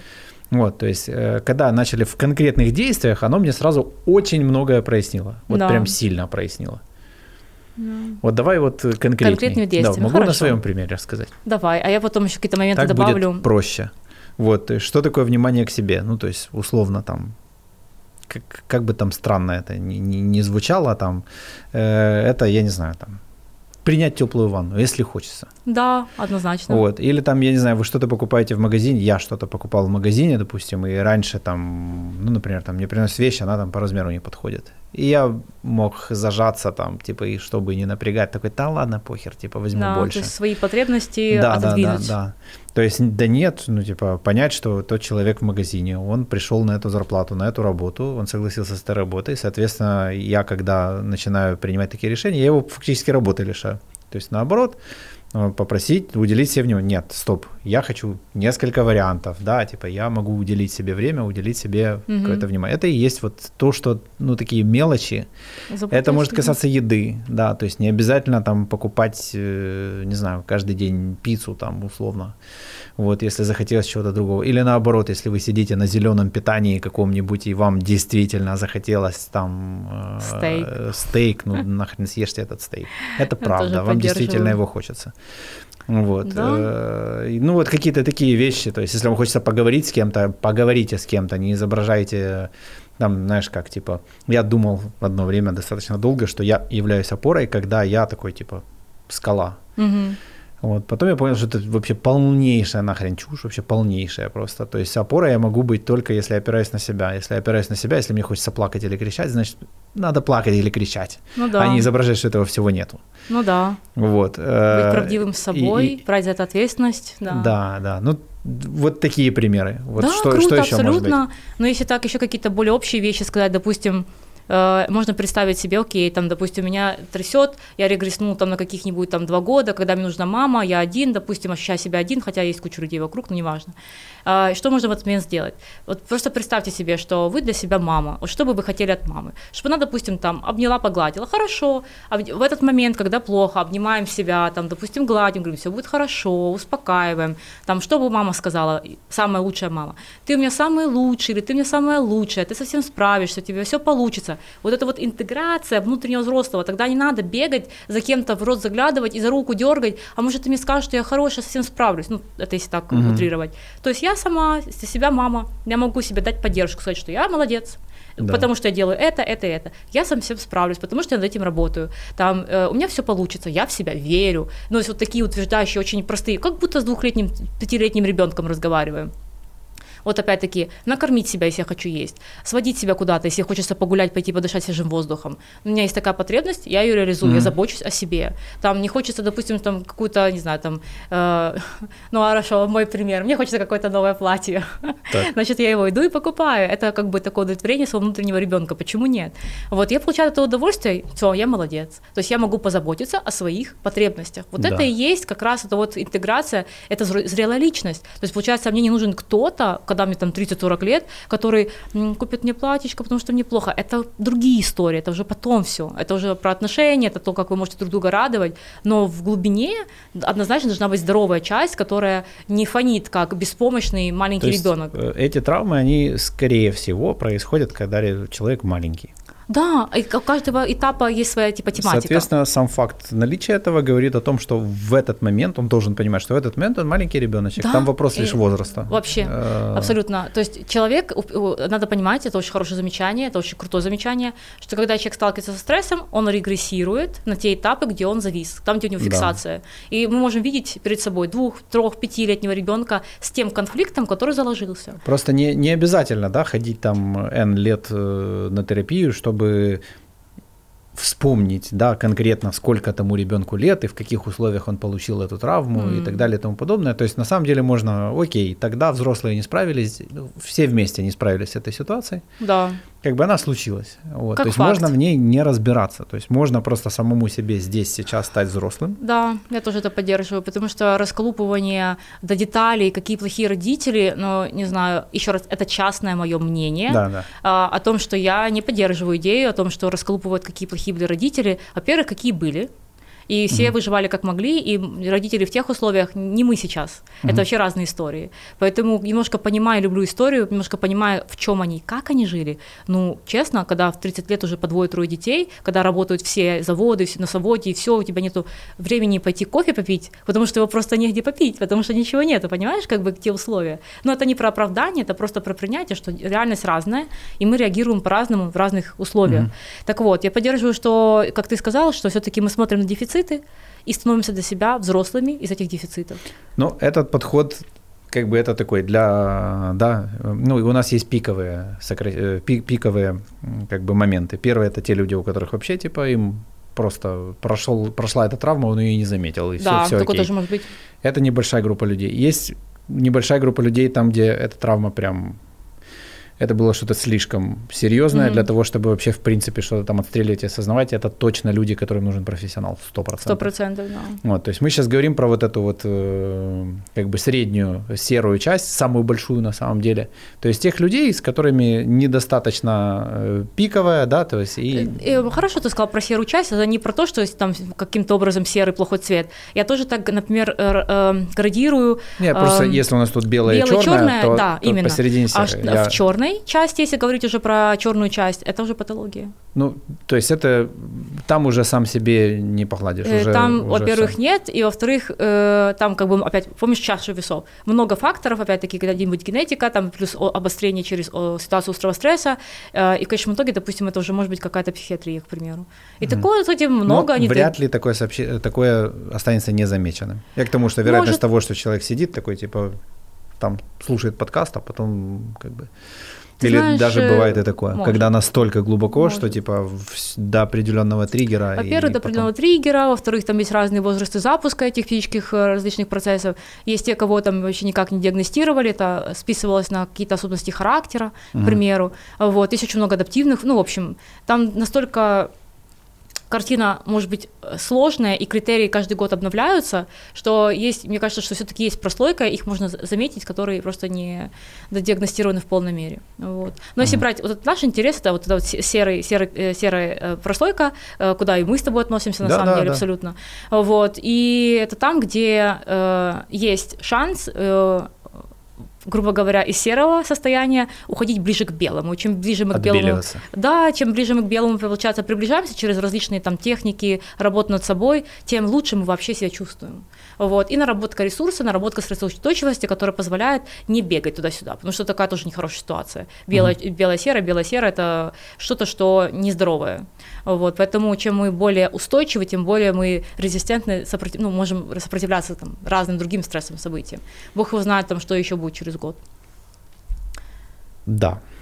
Поэтому имеет смысл готовиться ко всему. Э, да, надо вот как раз Тренировать это эту- критерий здоровья, что мы не можем повлиять на действительность. То есть психотерапия, любой подход в терапии, кинезиология, там, э, они не могут поменять действительность. Можно поменять э, э, или помочь человеку вырасти в, том качестве, в котором он способен быть стрессоустойчивым и зрелым в отношении Ну, то есть своих реакций. справиться с Справиться с действительностью, которая бывает разной. Но я больше опять-таки склоняюсь к идее о том, что действительность очень сложная. Ну, так если убрать все иллюзии. Ну, э, спонтанная и разная, и сложная, и непонятная. Да. Ну, то есть Ну, это больше похоже на правду. Ну, то есть, типа, без розовых пони, там, без, как бы... На, надо верить в лучшее, это очень здоровая стратегия, но при этом здраво оценивать, что происходит. И это, кстати, один из критериев работы нервной системы, как она работает в норме. То есть, как бы, вопрос же не в реакции «бе- ди- «дерись», «беги», «замри», а ключевой вопрос, насколько адекватно нервная система распознает то, что происходит извне, и адекватно переключает свой тумблер. Понимаешь, о чем я? Да. То есть, допустим, ситуация может быть совсем крошечная, прям вообще там кукольная, а нервная система ее распознает полным. по глазам, и просто человек уходит в третью стадию от э, заморозки замирания. Поэтому либо это генетически определена такая чувствительность, человек там при кукольных ситуациях просто уходит сразу уже в состояние острого стресса, либо, допустим, он уже, ну, как бы, один из критериев ПТСР, да, что человек как бы очень чувствительный становится к стрессу, и он постоянно при малейших условиях сразу же уходит в реакцию. Вот, там, чувствительный, там, ранимый, тоже все критерии. Вот, поэтому это тоже здоровая нервная система, та, которая способна четко распознать, что происходит в реальности, в действительности, оценить это здраво, то есть насколько там, ну, аларм, аларм, тревога, тревога, или там, допустим, все нормально, вот как с примерами из детских травм. То есть это реально девочка, когда мне было 5, или это взрослая красивая женщина, и, допустим, там, мужчине хотелось бы к ней подойти, и, там, или, допустим, там, эта девушка ко мне подходит, это у меня там, типа, опыт, допустим, там где-нибудь с каким-нибудь мальчиком в 15-16 лет, и несчастная любовь, или это совершенно другой мужчина. То есть и вот тут это работа нервной системы мозга.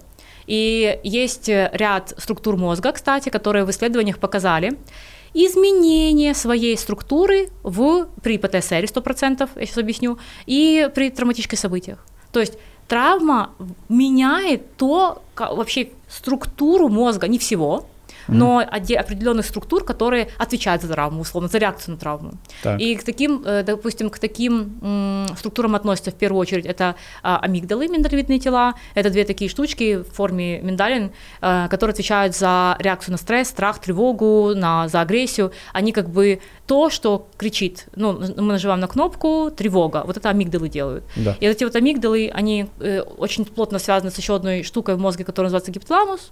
А гипоталамус регулирует все, что у нас происходит внутри. То есть, Да. допустим, там посредством работы этой гипоталамуса вырабатывается ряд гормонов, которые уже там регулируют там, э, внутренние органы сердца, надпочечники, ну, в общем, все. То есть вся наша телесная составляющая. Так. И получается, что если, допустим, там наши амигдалы чувствительны к стрессу, то есть любой раздражитель, ну, условно любой, ну, опять-таки, несерьезный, воспринимается как угроза, она давай нажать кнопку тревоги, эта э, команда идет в тот гипоталамус, гипоталамус уже регулирует тело, она сразу же трясутся руки, потеют ладони, пересыхают в горле, нам нечего сказать, мы теряемся, нам страшно, допустим, либо нас при- приливает там кровь, например, там к лицу, к рукам, нам сразу хочется там кого-нибудь, не знаю, там разнести, все обесценить, Это тоже сюда, это одна из форм агрессии. Комментаторы. Комментаторы, да, такое интересно. Не знаю, мне кажется, здоровая позиция в этих случаях, как я поступаю точно. Ну, типа, если тебе не ложится, ну, пройди мимо. Ну, типа, а если тебе э, не ложится, но ты туда хочешь встрять и написать, это твоя тема, смотри, что за этим. Так, да, отвлеклись. что делать с этим всем? То есть это настолько глубокие вещи, что как бы как... Ну ты знаешь, допустим, к чему я хотела это все сказать, да. что это вот амигдалы, которые меняют свою структуру, и было исследование проведено, что они прям, э, их клетки меняют свою как бы э, структуру. И еще одна очень важная структура, я еще про две скажу, хорошо?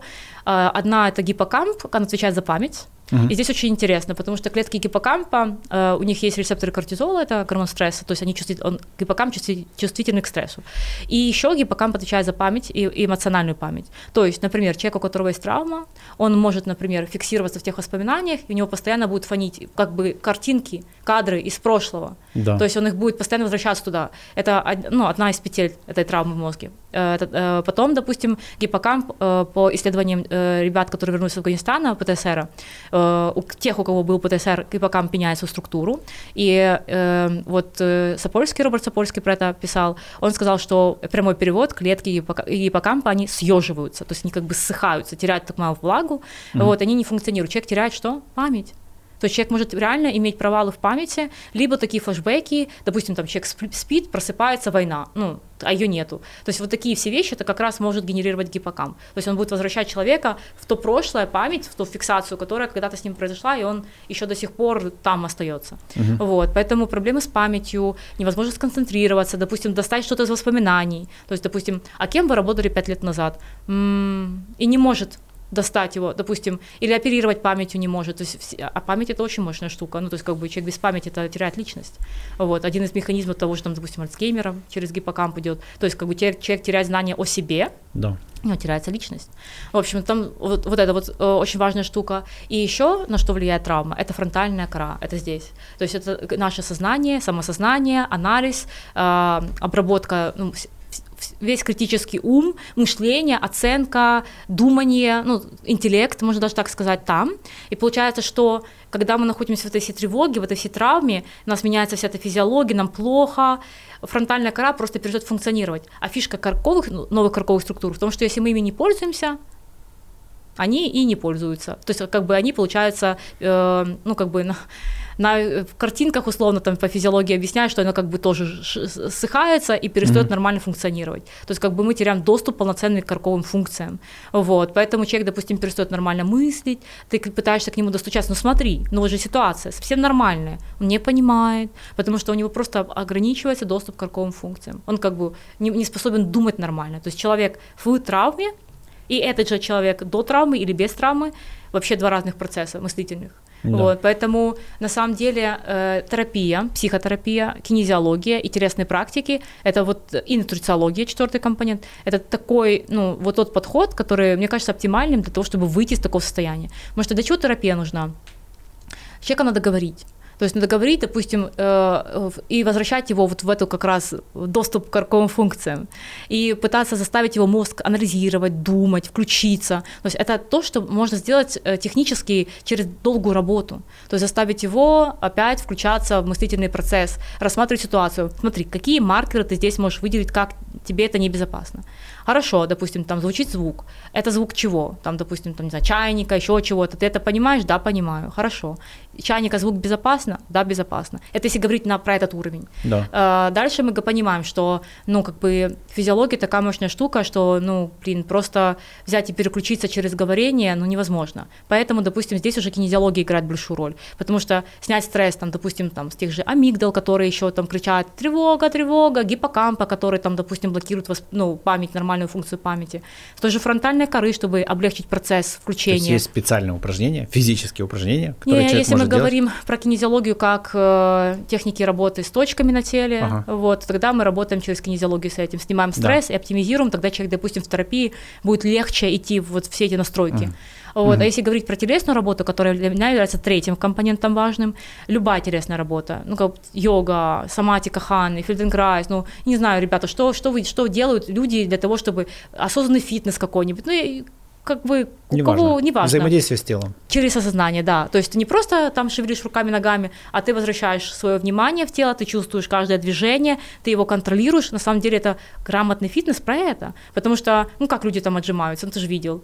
Там лучше бы не отжимались. Ну там, или там как они приседают, ну фу, лучше бы не приседали. Поэтому направить внимание mm-hmm. в тело, выставить таз, выставить всю механику движения. Это сколько внимания нужно направить. Ну И да. грамотный тренер, сопровождая это, это тоже может быть. Я про то, что это тоже может быть. И четвертое, конечно, это вот э, нутрициология, это понимание анализа крови, э, понимание, чего не хватает, потому что элементарно истощился магний, истощился кальций, натрий, цинк, хлор, что. Вот. И тогда уже подборка идет того, что не хватает, э, питание, допустим, корректировка. И, соответственно, тогда это то, что помогает и выйти из состояния замирания, дать ресурс нервной системе и телу, чтобы постепенно перестраиваться в нормальный режим. Так.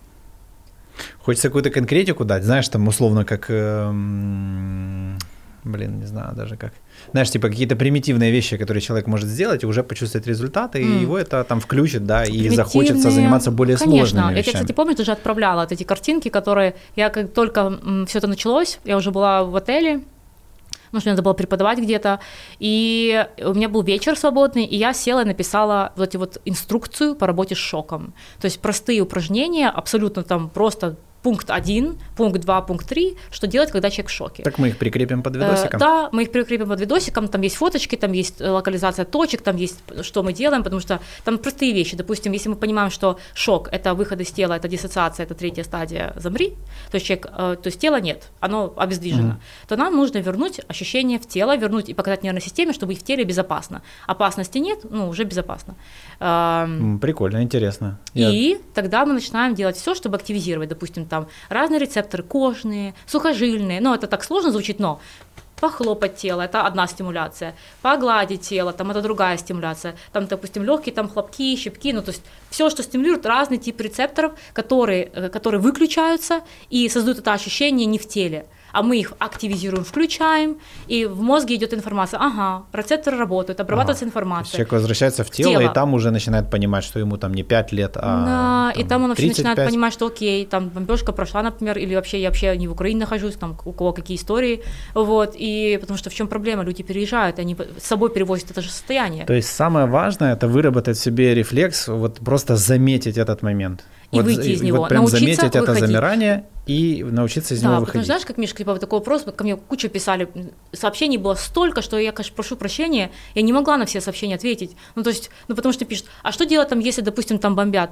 Ну, вот хорошо, я сидела, просто плакала. Вот что делать, если бомбят? Ну, то есть, типа, какие точки нажимать, когда бомбят? Никакие, потому что бомбят, и бомбят, Да, это реальная надо угроза. спрятаться. Надо спрятаться. И, ну, ты, то есть, ты не можешь обмануть, нельзя обмануть нервную систему, и такого невозможно сделать, такое невозможно сделать. То есть, если конкретно бомбят, запускается механизм, ну, спасать, допустим, тут реально нервная система должна сработать, не цветочки из поля собирать, бомбят, а найти, пойти в бомбоубежище, это нормальная реакция. Вот, и когда все прошло, если человек более здоровый, он выходит сам, из этого состояния. Если надо помочь, вот тут как раз эти все техники. Вот Да. здесь можно что-то делать. А когда это происходит, ну, ты- ну, надо схватить ребенка, надо лечь на пол. Вот, вот это как бы даже не моя профессия, это там как бы техника безопасности, да, если там э, какие-то экстремальные условия. Поэтому уже мы говорим про то, что делать, когда все нормально, а ты там. Вот Да, это да, то, что мы делаем. Поэтому уже потом, да, там вот техники прикрепленные, допустим, там то, что объяснила, вернуть в тело через рецептор, через ощущение в тело. Дальше, допустим, опять-таки там те же смешно, наверное, но попрыгать, то есть ощутить, допустим, свои ноги, потому что кровоток уходит из, из ног через определенный механизм. Ну, холодно же еще становится всегда. Конечно, или Типа, вот уходит как земля из-под ног ног. не- не чувствуется. Ног не чувствую. Это не метафоры. Это Да. целая работа контура в мозге, который в конечном итоге попадает в ядро, специальную часть в структуре в спинном мозге, и потом это ядро, э, от него, допустим, исходят нервы, э, которые идут к мышце пояснично-воздушной, э, к почкам, и выключается кровоток в почках, подниматься может давление, либо выключаются ноги. Слушай, это э, получается, вот у меня всегда была такая тема, вот у меня всегда было убеждение, что, ну, я пришел к этому тоже через определенные нюансы, вот, что всегда рулит грубая материя, то есть, типа, это первично, Мгм. физическое тело. Можно до, до усрачки верить, что ты бесконечная бессмертная душа и можешь питаться солнышком, это все очень классно, но рулит тобой здесь и сейчас, в этой Тело. жизни, в, это твое тело. Тело это материально- реально, вот если говорить про карму, то я бы сказала, что тело это карма. Да. Вот серьезно, потому что там запи- запрограммированы, записаны куча процессов, которые мы якобы, ну, не якобы, а мы реально перестраиваем, чтобы облегчить свою жизнь. Там, да. ну, опять-таки, там те же травмы, есть же там родовые травмы, тоже не, не метафора, это в генетике вписаны механизмы. То есть человек приходит, у него уже записана реакция на это и на это, на это. И такой человек живет, как будто это его реальность. А угу. он такой потом смотрит, ага, у других людей по-другому. А у меня тоже записано в теле. То есть я в теле уже физически реагирую вот повышением там, частоты сердечных сокращений при этих условиях. Хотя ситуация нормальная, знаешь. Поэтому реально материя не то чтобы рулит, это такие. Да, и, и, и э, вот как бы из шокового состояния, получается, человека мы возвращаем ну, через бы, тело. Через, в первую очередь, через в первую, тело. конечно. То есть, если вам кто-то скажет, что, вы, что вы, когда у вас шок, медитировали, шлите вслед за кораблем. Да, типа там, вот, там, следите за дыханием. Какое, блядь, дыхание? Вот, то есть, человек, который это говорит, меня всегда хочется спросить, что э, самое ну, страшное я тебе скажу, что жизни? Вообще, дыхание еще не самое, самое, там тоже есть техники дыхания, но когда ты уже пришел, как я уже пишу про это, ну, когда... когда ты пришел в тело, и ты можешь вообще наблюдать что-то в теле, тогда мы идем там, допустим, да, за дыханием, да. и тогда через дыхание это мощный механизм, и он в йоге используется, как, допустим, себя успокаивать, ну, ты уже когда чувствуешь тело, а когда тебя в теле нет, какое дыхание. Поэтому, ну, конечно, грубо... Могу пример, например, да, вот э, когда началось этот все, собственно, началось. То есть я реально почувствовал, я тоже не ел, не пил, там ничего. Короче, Понятно, как все. Вот, ну, и потом э, умный дядька, вот, он на меня смотрит и говорит, ты, ты нормально? Я такой, да, уже все окей, все вообще, все отлично. Вот. И он меня, я не пью вообще, вот, но он мне налил 50 грамм водки. Угу. Вот. И я такой думаю, да ладно уже, типа бахну. Я, короче, выпиваю эти 50 грамм, и я прям, вот проходит пару минут буквально, и я начинаю понимать, что то, что я сказал нормально, это вообще полная херня. Вообще полнейшая просто. Угу. Вот, потому что я вот такой, я не да, дышал, дышал, и, и у меня вот по телу начинает, я начинаю тепло, чувствовать ноги, руки, тепло, тепло да. лицо. Я начинаю дышать нормально. То есть это не опьянение, это это не опьянение, это просто расширение сосудов тупо от алкоголя. Да. Ну, чисто физический да. эффект. Ну, абсолютно верно. И я понимаю, что, блин, Типа, э, ты, ты, Миша, ты, ты объяснил да. простыми словами, ну просто базовый механизм замирания, потому что при замирании, при заморозке, все, весь кровоток уходит к жизненно важным органам мозг и сердце, так? Да. Ну то есть типа аккумулируется, а все, вся периферия просто обесточена. То есть да. ты выпиваешь э, то, что ты выпиваешь, и кровоток начинает распределяться на периферию. Да. Все, и человек из шока переключается да. ну, в какое-то более Но спокойное важно состояние. понимать, что это, грубо говоря, скорая помощь. Вот, это не то, что используется на дистанции. То есть, если вы там каждый вечер хотите выпить по 50 грамм, чтобы хорошо поспать, это очень плохая стратегия. Очень, я сейчас тоже про это объясню. Очень плохая стратегия. Да. Вот, то есть э, мы сначала активизируем свое тело, буквально угу. начинаем его, если ни, ни хрена не чувствуется, то можно там, ну, прям пощипать, поколоть, Там поотжиматься, в этих поприседать. именно это и написано. Попрыгать, ну, то есть прям так, чтобы упыхаться, именно, чтобы заметить, именно, что именно, дыхание сбилось, именно, там вот эти вот да. все вещи, то есть реально дать команду своему телу, да. И потом уже через это мы начинаем там уже замечать, что ой, что-то я тут дышу тяжело, ой, угу. что-то я тут припотел, ой, да, еще да. что-то, ой, тепло по телу пошло. Угу. И потом, когда мы уже успокоимся, когда мы уже заметим свое спокойное дыхание, вот тогда мы начинаем уже думать Ага, это в самую последнюю очередь, однозначно. Да. Тогда э, просто физический мозг выключается из режима выживания, и его энергии хватает на доступ к каким функциям, тогда уже можем думать. Да. А так однозначно нет. А когда человек сидит вот такой вот весь, не дышит нифига, точно. короче, вот, и он начинает что-то там себе думать, это, это самое неэффективное, что нет, можно это мышление из выживания, вот, это как бы те заложенные паттерны, которые, ну, опять-таки, из выживания, совершенно другое, друг, другая стратегия будет. И что еще в этих картинках тоже есть? Все физические компоненты, компоненты и плюс биологически активные точки, либо чувствительные зоны, допустим, там при шоке э, зажимается там, допустим, первый шейный позвонок, то есть перекрывается а, кровоток там, к мозгу, у человека О, такое состояние. То кстати, есть там да. растереть, допустим, зону под э, затылочную, ну, под затылком, там, допустим, растереть, активизировать копчик, там такие тоже вещи будут, потому что физически в теле происходят эти зажимы блоки конкретные да. э, из-за этого шока, их надо просто растермошить.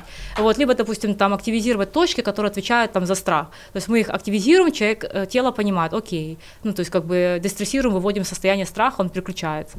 Поэтому э, там те же там лобные бугры, там снизить эмоциональное напряжение. То есть все телесные штуки там в этих, э, они красненького цвета, эти инструкции, да. они там то, есть. То есть просто да, важно понимать, что относиться к этому не как там ну, знаешь, какими-то вот э, энергетические ну, вот нет. эти дела. Там да, создать есть, намерение Или как человек там, вот там акупунктура какая-то, еще что-то. Типа, ребята, это все работает на физическом уровне, то есть это надо четко понимать. Да, ну, то есть 100%. это прям вот конкретная какая-то мышца, конкретный какой-то нерв, короче, конкретно вот мозг туда дает, э, а мы ему даем обратную связь, 100%. и, и это, это на уровне тела начинает запускать точек, то, да. что мы считаем полной херней. Это кинезиология. Да. Это кинезиология. Так работает кинезиология. Это кинезиология. Это то, что ты объяснил, на самом деле, это очень крутое объяснение простыми словами по поводу кинезиологии. То есть нажимаем точки, которые связаны с определенным процессом, и они просто переключаются. Либо, допустим, э, если этот процесс сейчас необходим, не необходим, то есть вы его просто выключаете. То есть вы с помощью вот этих точек и манипуляций разных.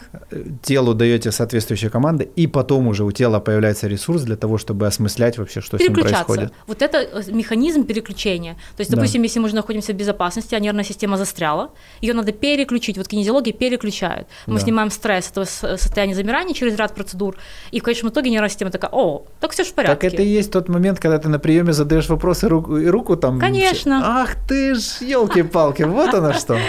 Да, мы тестируем просто, чтобы понять конкретно, с чем работать, потому что работать можно, допустим, с нервной системой, физическим телом, в зависимости от того, с чем ты хочешь работать. Я реально понял, что они там со мной делали. Да. Короче, ребят, это работает. Это, это я то. вам как бы сто пудов говорю. Эм, в общем, да, смело э, почитайте об этом.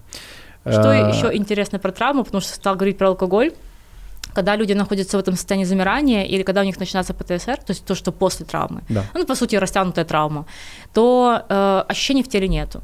И получается, что абсолютно все те вещи, которые связаны с нормальной жизнью, э, человек их не способен делать, например, общение, Например, там тоже говорила про секс нормальный, про коммуникацию, про расслабление, про удовольствие. Потому что все эти вещи проживаются через тело. То есть как можно почувствовать удовольствие? Ты что-то кушаешь, например, или что-то делаешь, или где-то находишься, и ты кайфуешь от этого. Чем это чем кайф происходит? Телом. Угу. Поэтому если человека, допустим... Э, Давай э... объясним телом. То есть это мозг, специальная какая-то железа, выделяет специальные нейромедиаторы. Естественно. Специальные представьте себе это как угодно, клеточки, жидкости, да, я не да. знаю, все что, она поступает в кровь и становится... Типа хорошо, да. Да. То есть... Вот это и есть э, счастье и радость. Ну, на этом работают наркотики и все остальное. При всем уважении к теории о том, что мы там душа, еще что-то, да, что намного не больше, чем это. Да, не, я имею в виду, что рулит грубая материя. То есть надо понимать, что за всем этим Смотри, первично, вторично смотри, стоит еще физическое тело, которое и, физически делает какие-то вещи. И от которого мы очень сильно зависим. Да, да, и если, да. грубо говоря, у человека ни один механизм не работает, он там в состоянии замирания ПТСР глубокого, и он медитирует, но при всем уважении тоже медитирую, но это не спасет. Да. То есть должно быть и то, и то, и потом уже медитация. Да. Сначала тело, Сначала тело, потом медитация. Потому что, еще раз, это, это выживательные первичные механизмы, которые встроены эволюцией. Я просто я на своем опыте это так, я же ну, практикующий достаточно долго, и все-таки, да ты же там занимаешься, ты там вообще не должен нервничать, ребята. Да ну здрасте есть вот эта штука, вот потрогайте ее. Вот. И она намного, намного сильнее, чем, чем мы о ней думаем. Вот прям даже больше того, то, чем мы о ней думаем, это часть этой штуки. Да, это, кстати, парадокс психологии, что да. субъект изучает субъект. Да, ну, в общем. то есть вот этот мозг – это тоже кусок мяса, ну, типа, да. который делает тоже как бы... Поэтому вот этот кусок мяса, я тоже с ним согласна, он работает по своим биохимическим и физическим законам, и если эти законы нарушаются или как-то перестают нормально функционировать, то и в психике происходят сдвиги. Да. Поэтому, конечно, то, что я сказала, что 80%, ну, это условно, там, воспринимать это как метафору, но психический процесс обуславливается как раз то, что происходит в теле, в мозге, на уровне биологии, клеток, физиологии, угу. всего этого. То вот. есть, если человек слышит мотоцикл, и у него желание упасть на пол э, и так далее и тому подобное, э, он может, как э, такой, ну, как бы бросить это как есть, угу. да, и реагировать так на каждый мотоцикл и принимать, что так будет всегда, и потом ну, требовать, чтобы запретили истощает. все мотоциклы, все фейерверки, запретили людям смеяться навсегда там, mm и, и так далее и тому подобное, да, чтобы ему было комфортно. А может взять на себя ответственность за это, Состояние. за эту реакцию и работать с этим угу. и быть в этом эффективным. И да. это будет и для него полезно, и для всех остальных да. тоже, потому что я очень хочу, чтобы у нас были фейерверки. Да, и мотоциклы, знаешь, и, да. и, и все вообще, чтобы знаешь, все было классно, и нам это приносило радость. Да, только единственное, когда, знаешь, типа, когда есть угроза того, что как бы есть тревоги, и все равно есть звуки бомб, все остальное, пока да. это есть, ну, не знаю, мне кажется, что не, не, имеет 100%. смысл. Когда Я имею в виду, что для меня это символ как бы... Радости, э, ну, победы. Ну да, э, да, тогда да, вообще вопросов нет. Просто сейчас как бы все в таком напряженном состоянии, ну, мне понятно, Разумеется. почему это сделали. Нет, вот стоп, это да, вообще не но когда это заканчивается, Конечно. это должно быть возвращение к нормальной жизни, а не постраивание. Ну или вечная драма, вот все, вот навсегда мы все вместе Да, ну, либо останемся как в этой это, войне, как да, это типа, и- сделали с этим, помнишь, прошлого подкаста, то, что тоже критиковали, с бодипозитивом сделали серию, оправдали, что лишний вес. И есть статьи, которые выходили, и которые оправдывают на медицинском уровне, что лишний вес не влияет на здоровье. Есть это документировано. Поэтому можно оправдать это и сказать, что да, мотоциклы травмируют кого-то, и не взять ответственность за изменение своего состояния. Да. Вот. Ну, это про нашу тему подстраивания действительности под свои травмы. Ну вот мы и потеряли нашу аудиторию бодипозитивных. А, да, есть хорошие идеи, бодипозитив хорошая идея, но то, что из нее делают, это совершенно другая история, поэтому. И важная штука про травму. Когда человек находится Да. в травме, и получается, что он не чувствует своего тела, и получается в конечном итоге, что он, первое, не способен на нормальные отношения. То, что это очень важно. То есть, когда вы пытаетесь с человеком говорить, допустим, муж вернулся с войны с ПТСР, допустим, там люди, все возможные истории по этому поводу, сейчас просто в общем воз- воз- возьмем. Человек физически, находясь в состоянии замирания, он физиологически, физически, биохимически, психически не способен на нормальную коммуникацию. Что это значит? Это не метафора. Да. Он не способен фокусировать взгляд на человеке. То есть я, допустим, сейчас смотрю на тебя, мне понятно твои эмоции, там, что происходит с твоим лицом, и мой мозг, опять-таки, это все автоматически, несознательно происходит, он, и, будучи в нормальном состоянии, считывает положение твоего тела, выражение лица, твой голос, я тебя понимаю, это общение. Когда человек находится в состоянии замирания или в, ну, в сильном стрессе, вот эта вот опция воспринимать других людей и слышать, понимать, видеть, считывать, она выключается Как вести себя с таким человеком? Выводить из состояния замирания, и нервная система переключается в нормальный Как? режим. Вот телесный, то, что мы всё, что проговорили. То есть вернуть в тело через эти вот манипуляции, работы с шоком, работа психолога, кинезиолога, нутрициолога, то есть такой комплексный подход, который позволит ну, мясу из одного состояния перейти в другое состояние. Просто, чтобы точно понимали люди, что это про грубую материю идет речь. Ну это не да. про желание, это не про то, что я не хочу с тобой. Это- Поговорить здесь не получится. вот понимаешь, Ну, как типа, бы, есть человек в Ну, если жестком... человек под- специалист э, какой-то не- супер, то может и получится. Да. То есть там есть ряд факторов, э, при каких условиях нервная система будет открыта вот этому переключению. Это должна быть безопасная среда, человеку нужно доверять, и это должен быть человек такой, ну, терапевтически направленный, он должен быть на тебе сфокусирован, он должен изучать там доб- доброту, то, что нервная система будет считывать как безопасность. То есть создание максимально комфортного пространства, в котором нервная система скажет такая, окей, хорошо, здесь можем расслабиться. Но это при условии, что есть какие-то еще физические подвижки в сторону переключения состояния. Да. Вот, потому что на самом деле вообще всю эту идею и всю эту теорию описал Стивен Порджес. Это очень известный сейчас ну, в современном мире человек, который, идею которого сейчас, не знаю, там, забирают везде остеопаты, психологи, терапевты, потому что это как раз он объяснил, что человек, который находится в состоянии травмы, он не способен к коммуникации, к взаимодействию. И то есть, что бы вы от него не хотели, он просто будет из- Он избегать физически на это не способен. он не способен на это, поэтому он не будет слышать, что вы говорите. Физически. Это, то есть не потому, что он не хочет. Да, мы будем это объяснять, как, допустим, он, грубо говоря, спит и Да. видит кошмар. именно, и он не может И нормально... трясти его, будить, ну, не- не- Ну, не полу- через- невозможно, грубо говоря. Так получается, что если трясти, если взять такую метафору, это будет восприниматься как насилие, Ну да. и это да. будет еще больше загонять в состояние травмы. Да. Поэтому Да. тут только создание максимально этих вот условий. Ну, почему, опять, грамотная терапия, но на самом деле терапевт, это действительно человек, которого очень много любви, если мы уже говорим про такие тонкие вещи, который выражается в том, что он спокоен, Мгм. расслаблен, способен быть в контакте с собой, со своими чувствами, способен давать заботу, опору, ну, то есть такой прям реально личность. И вот в поле таком или в присутствии такого человека нервная система человека с травмой, ну, будет считывать, что там безопасно, начнет потихоньку, как бы, есть шанс на то, что может происходить такая терапия. А если у нас, как бы, все психологи, половина тоже в ПТСР, то тоже мне как-то грустно говорить про то, как это все, выздоровление будет происходить. Но как-то будет, думаю. Поэтому, и, и что еще интересно, что люди, которые находятся в состоянии заморозки, какие симптомы? Например, постоянно шарятся по телефону, Ну, то есть, типа, скроллить, то есть, все эти, как бы, то есть, человек, почему он это делает? Это уход от реальности, потому что быть в реальности – это быть в теле. То есть, чем больше человек находится в реальности, тем больше он находится в собственном теле. То есть, да. эквивалент нахождения в реальности – это интеграция с телом. Да. И если человек диссоциирует, он не в реальности, поэтому диссоциация, он не в теле, он его не чувствует. Поэтому э, все, что, все, что будет относиться к категории уйти из реальности, уйти из тела, это вот зависание, допустим, там в том же телефоне, в интернете бесконечный, то есть, который уже, ну, не контролируется допустим, уход в алкоголь, то есть это тоже уход от реальности. Это очень плохой симптом, потому что в конечном итоге ну, человек начинает становиться зависимым от этого. А если есть какая-то склонность, то понятно, куда это все идет, ничего хорошего. Поэтому э, абсолютно все, от чего человек будет как бы ну, уходить из, от, от собственного тела. Вот массаж тяжело, скорее всего, будет помогать. То есть это хороший один из подходов, который нужно применять, расслабляя тело. Но если не переключать нервную систему, и нейросистема не сможет распознать, что ты уже в безопасности, ни один массаж не поможет. Uh-huh. Ну, то есть уговаривание, массажи, как бы, это не поможет, если опять-таки нервная система не сможет распознать, что, ну, типа, я в безопасности на данный момент нахожусь. И спорт. Да, Очень любые помогает. абсолютно. Ну, как бы... Ну, это мой метод. Я просто...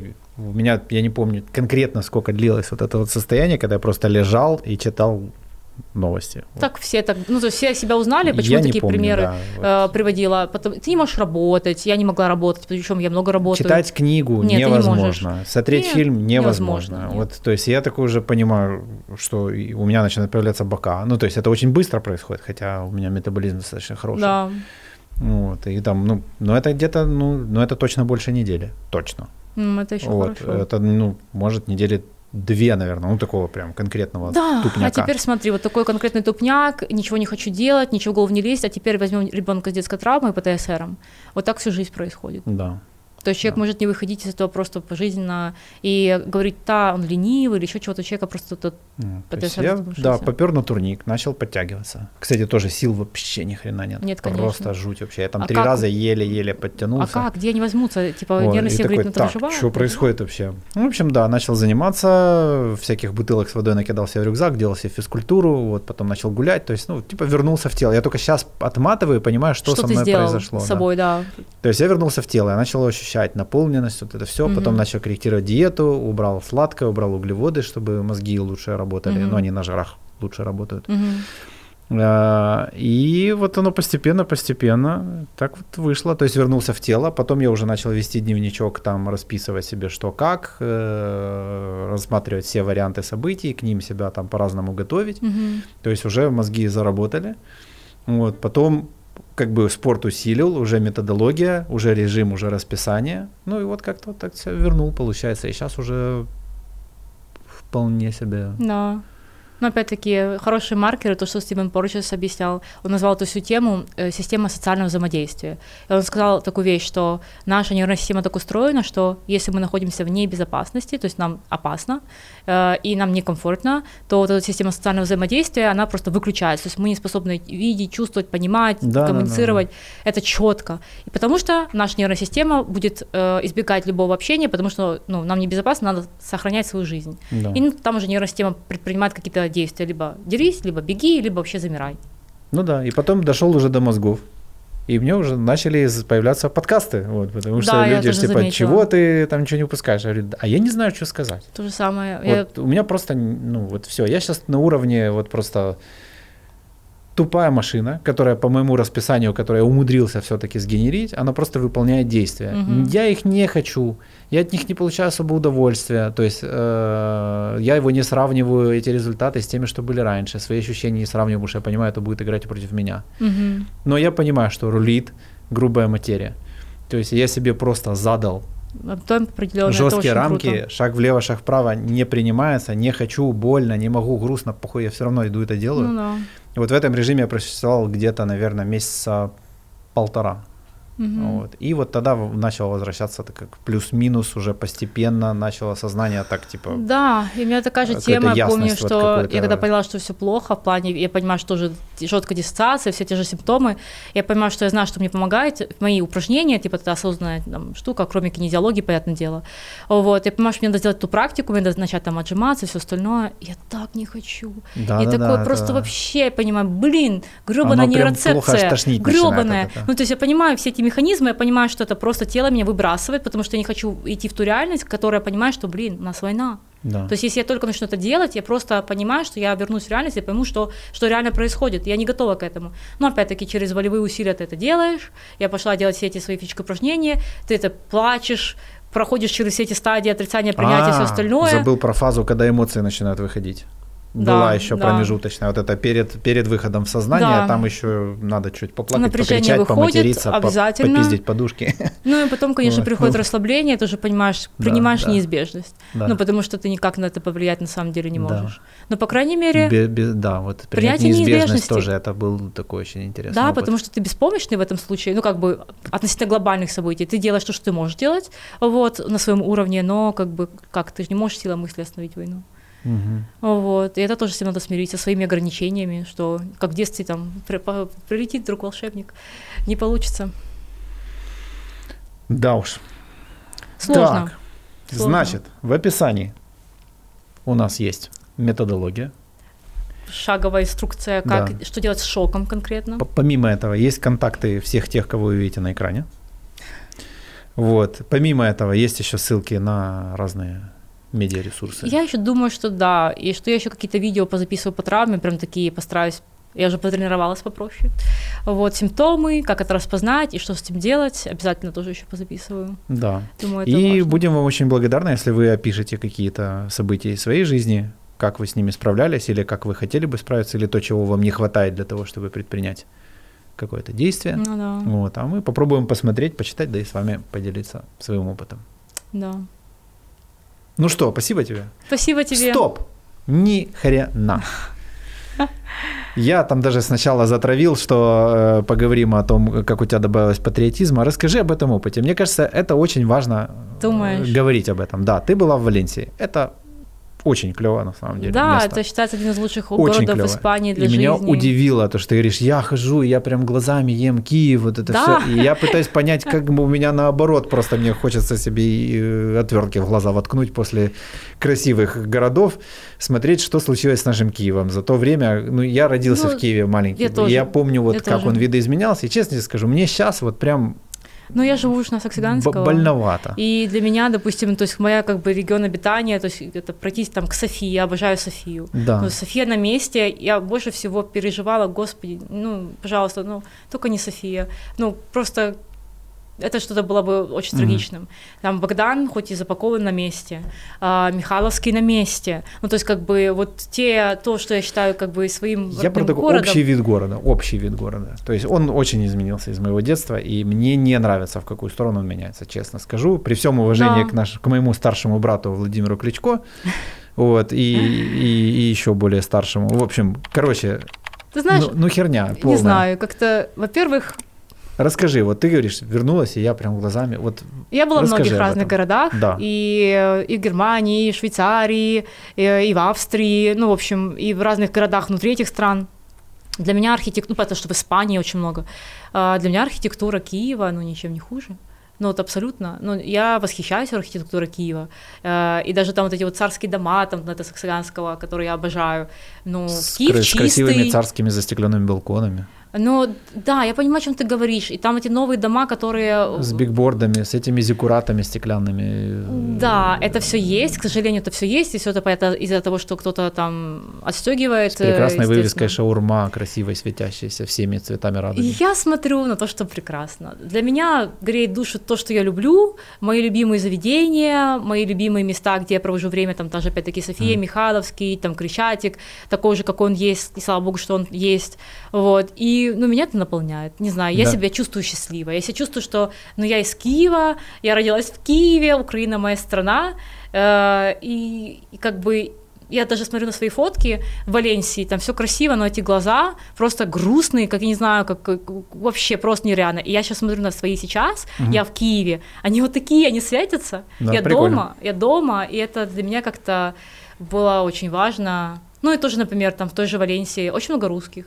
Я ни с кем не общаюсь, потому что наткнуться на какую-то агрессию, их много и агрессивных. Ну, вся Мгм. ситуация как бы а, к этому как бы Ну, опять-таки, ты же не знаешь, там человек подойдет тебе и поддержит тебя, или там начнет агрессивно как-то себя вести. А ты там никто, а тоже момент такой, ты там никто на самом деле. Да, там моя работа предполагает, что я могу работать в любой части мира, вообще в любой. Преподавание, написание курсов, это лекции, это все везде делается. Вот, и я как бы свободно, там есть, не знаю, там виза в Австралию есть. Но я еще не встретил ни одного человека, который не был бы рад вернуться домой. Вот серьезно. Не я был просто бы, моя, все моя хотят. гипотеза была в том, что люди такие типа поедут, увидят, кайфанут и такие «Да нафиг оно надо. Вот. Но я не... Но пока что стопроцентная статистика, вот стопроцентная. Все возвращаются с радостью. Все возвращаются, все с радостью. Ну, вот и я так. Да. Я тоже из этих, друзья. Тоже твои, как бы, те люди, лица, которые ты привык э, видеть, там, тип внешности. Ну, я люблю красоту, мне нравится, Мгм. как выглядят наши люди. Ну, вообще, вся внешность, там... О, кстати, это в глаза бросается, друзья, уж поверьте. Ну, когда к тебе подходят, говорят, а, you from Ukraine, ну, то есть, как бы сходу. Ну, да, как бы, наверное, по мне видно, что from Ukraine, хорошо, что не from Russia. Вот, и, ну, как бы, нашу внешность понятно, что видно везде. Вот, но когда ты находишься в окружении всех этих людей, ну, я не знаю, я люблю, ну, мне это все красиво, мне это все нравится, у нас очень вкусно, у нас красиво, у нас чисто, ну, не знаю, Киев чище, например, там... Относительно. Ну, тут уже Ну, смотри, допустим, та же Валенсия, Но фишка в чище, том, чем что... Берлин, например. Она, вероятно, или там Франкфурт. Да. Э, Там, допустим, в очень многих таких больших городах есть очень много там, допустим, кварталов небезопасных, там черные, там все остальные. У нас такого нет, ну там как бы Троещина, но там все равно все наши. Человеку, который там- видел Троещину, эти Ну- кварталы, о которых ты говоришь, смехотворные. Да, я там Просто эти там, э, у меня же есть прикол такой, я когда где-то путешествую, я никогда не пользуюсь путеводителями. Я вот тупо куда глаза глядят, куда-то пру. Один раз, ну там меня, я пару раз и в трущобы всякие заходил, в цыганские таборы, и О, где боже. меня только не носило. Очень забавный опыт, очень прикольный вообще. Это, кстати, про осознанность, про открытость. Вот, потому что если начинать бояться, то могут быть проблемы. Если Поняла. не бояться и вообще кайфовать, то все в порядке. Трудно это понять, тема для отдельного выпуска. Вот, но э, просто забавно, что ну, тому, кто видел нашего нормального классического гопника, все эти их у Миша, ты был там, где быть нельзя, там опасность. Я говорю, ребята, вообще расслабьтесь, все вообще отлично. Ну Вот. Да, я не мало у меня опыта с Троещиной, но явно, я так уже поняла. Но, Мгм. в общем, я к тому, что для меня как такие красивый, вкусный, интересный, э, люди красивые, все, Вкусный, редко, быстрый, эффективный. эффективный. Никогда не думал, что Да. скажу это слово в отношении Киева, честно скажу. Серьезно, потому что, допустим, э, что, допустим, это смешно сейчас прозвучит, но как бы в Валенсии, в частности, очень много праздников. Я, это их культура, надо уважать. То есть я почему... Но они хорошо живут. Поэтому Э. у них много праздников. Мы не очень живем, поэтому Ну, когда тебе надо решать вопрос, а там 4 дня праздника, потом выходные, а потом они забыли, и потом это месяцами длится, а ты бы уже мог порешать все. И, и очень многие люди мне писали из моих знакомых, и говорят, мы привыкли все решать, там день, два, три, а там Ну, месяц, видишь, ну два, хорошо три. люди живут. То есть, на самом деле, можно порадоваться. Они могут себе позволить Это месяц культура, ждать э, это да, их культура. кого-то. Но ты Мы не знаешь, можем. э, это про уровень притязаний, потому что я тоже, это у меня там все равно какие-то знакомые появились, и вот э, одна семья искала квартиру, и там ребята толковые, там каким-то бизнесом занимаются, и это не риэлтору говорят, который там живет. Вот почему они не хотят оптимизировать там то-то, то-то и то-то? Типа, расслабьтесь, им это не надо, это вам надо. Σιγά-σιγά, брат, как на Кипре. Σιγά-σιγά. Ну, типа, Просто. mañana. Easy-easy. Да, расслабься. да. И получается, что как бы, мы привыкли к такому темпу жизни, и я лично привыкла к такому. И мне хочется, я приехала в Киев, мне хочется работать. Мне хочется продолжить писать семинар. Ну, то есть у меня есть на это энергия. А там ты как будто погружаешься в какое-то состояние, то есть ты вечно какой-то праздник. Но я хочу дозированно, то есть я хочу, мне интересна моя работа. То есть я хочу и работать, я от этого кайф получаю, это один тип кайфа, от отдыха это другой тип кайфа. А когда один как бы, ну, Надо быть в балансе. надо быть в балансе, сто процентов. Поэтому Все, друзья. Поэтому баланс лайков на канале очень Должен критически быть. важен. Да. Все. Лайк, комментарий, подписки. Привет Оле передайте нашему маркетологу. Похвалите за то, что я три раза за или там четыре за ролик сказал, что надо подписаться. да. Вот, э, подписывайтесь на Дашу, читайте ее, приходите к ней на прием, пока она здесь. Э, А, Я кстати, 15 числа уезжаю в Будапешт на конференцию. Но у вас осталось немного времени. У меня тоже. А может быть, уже и нету на момент выхода, скорее всего. Ну и ладно. Кинезиология, друзья, это клево, это работает. Ну, До скорых Будем- встреч. да, так что до скорой встречи. Спасибо тебе большое. Давай.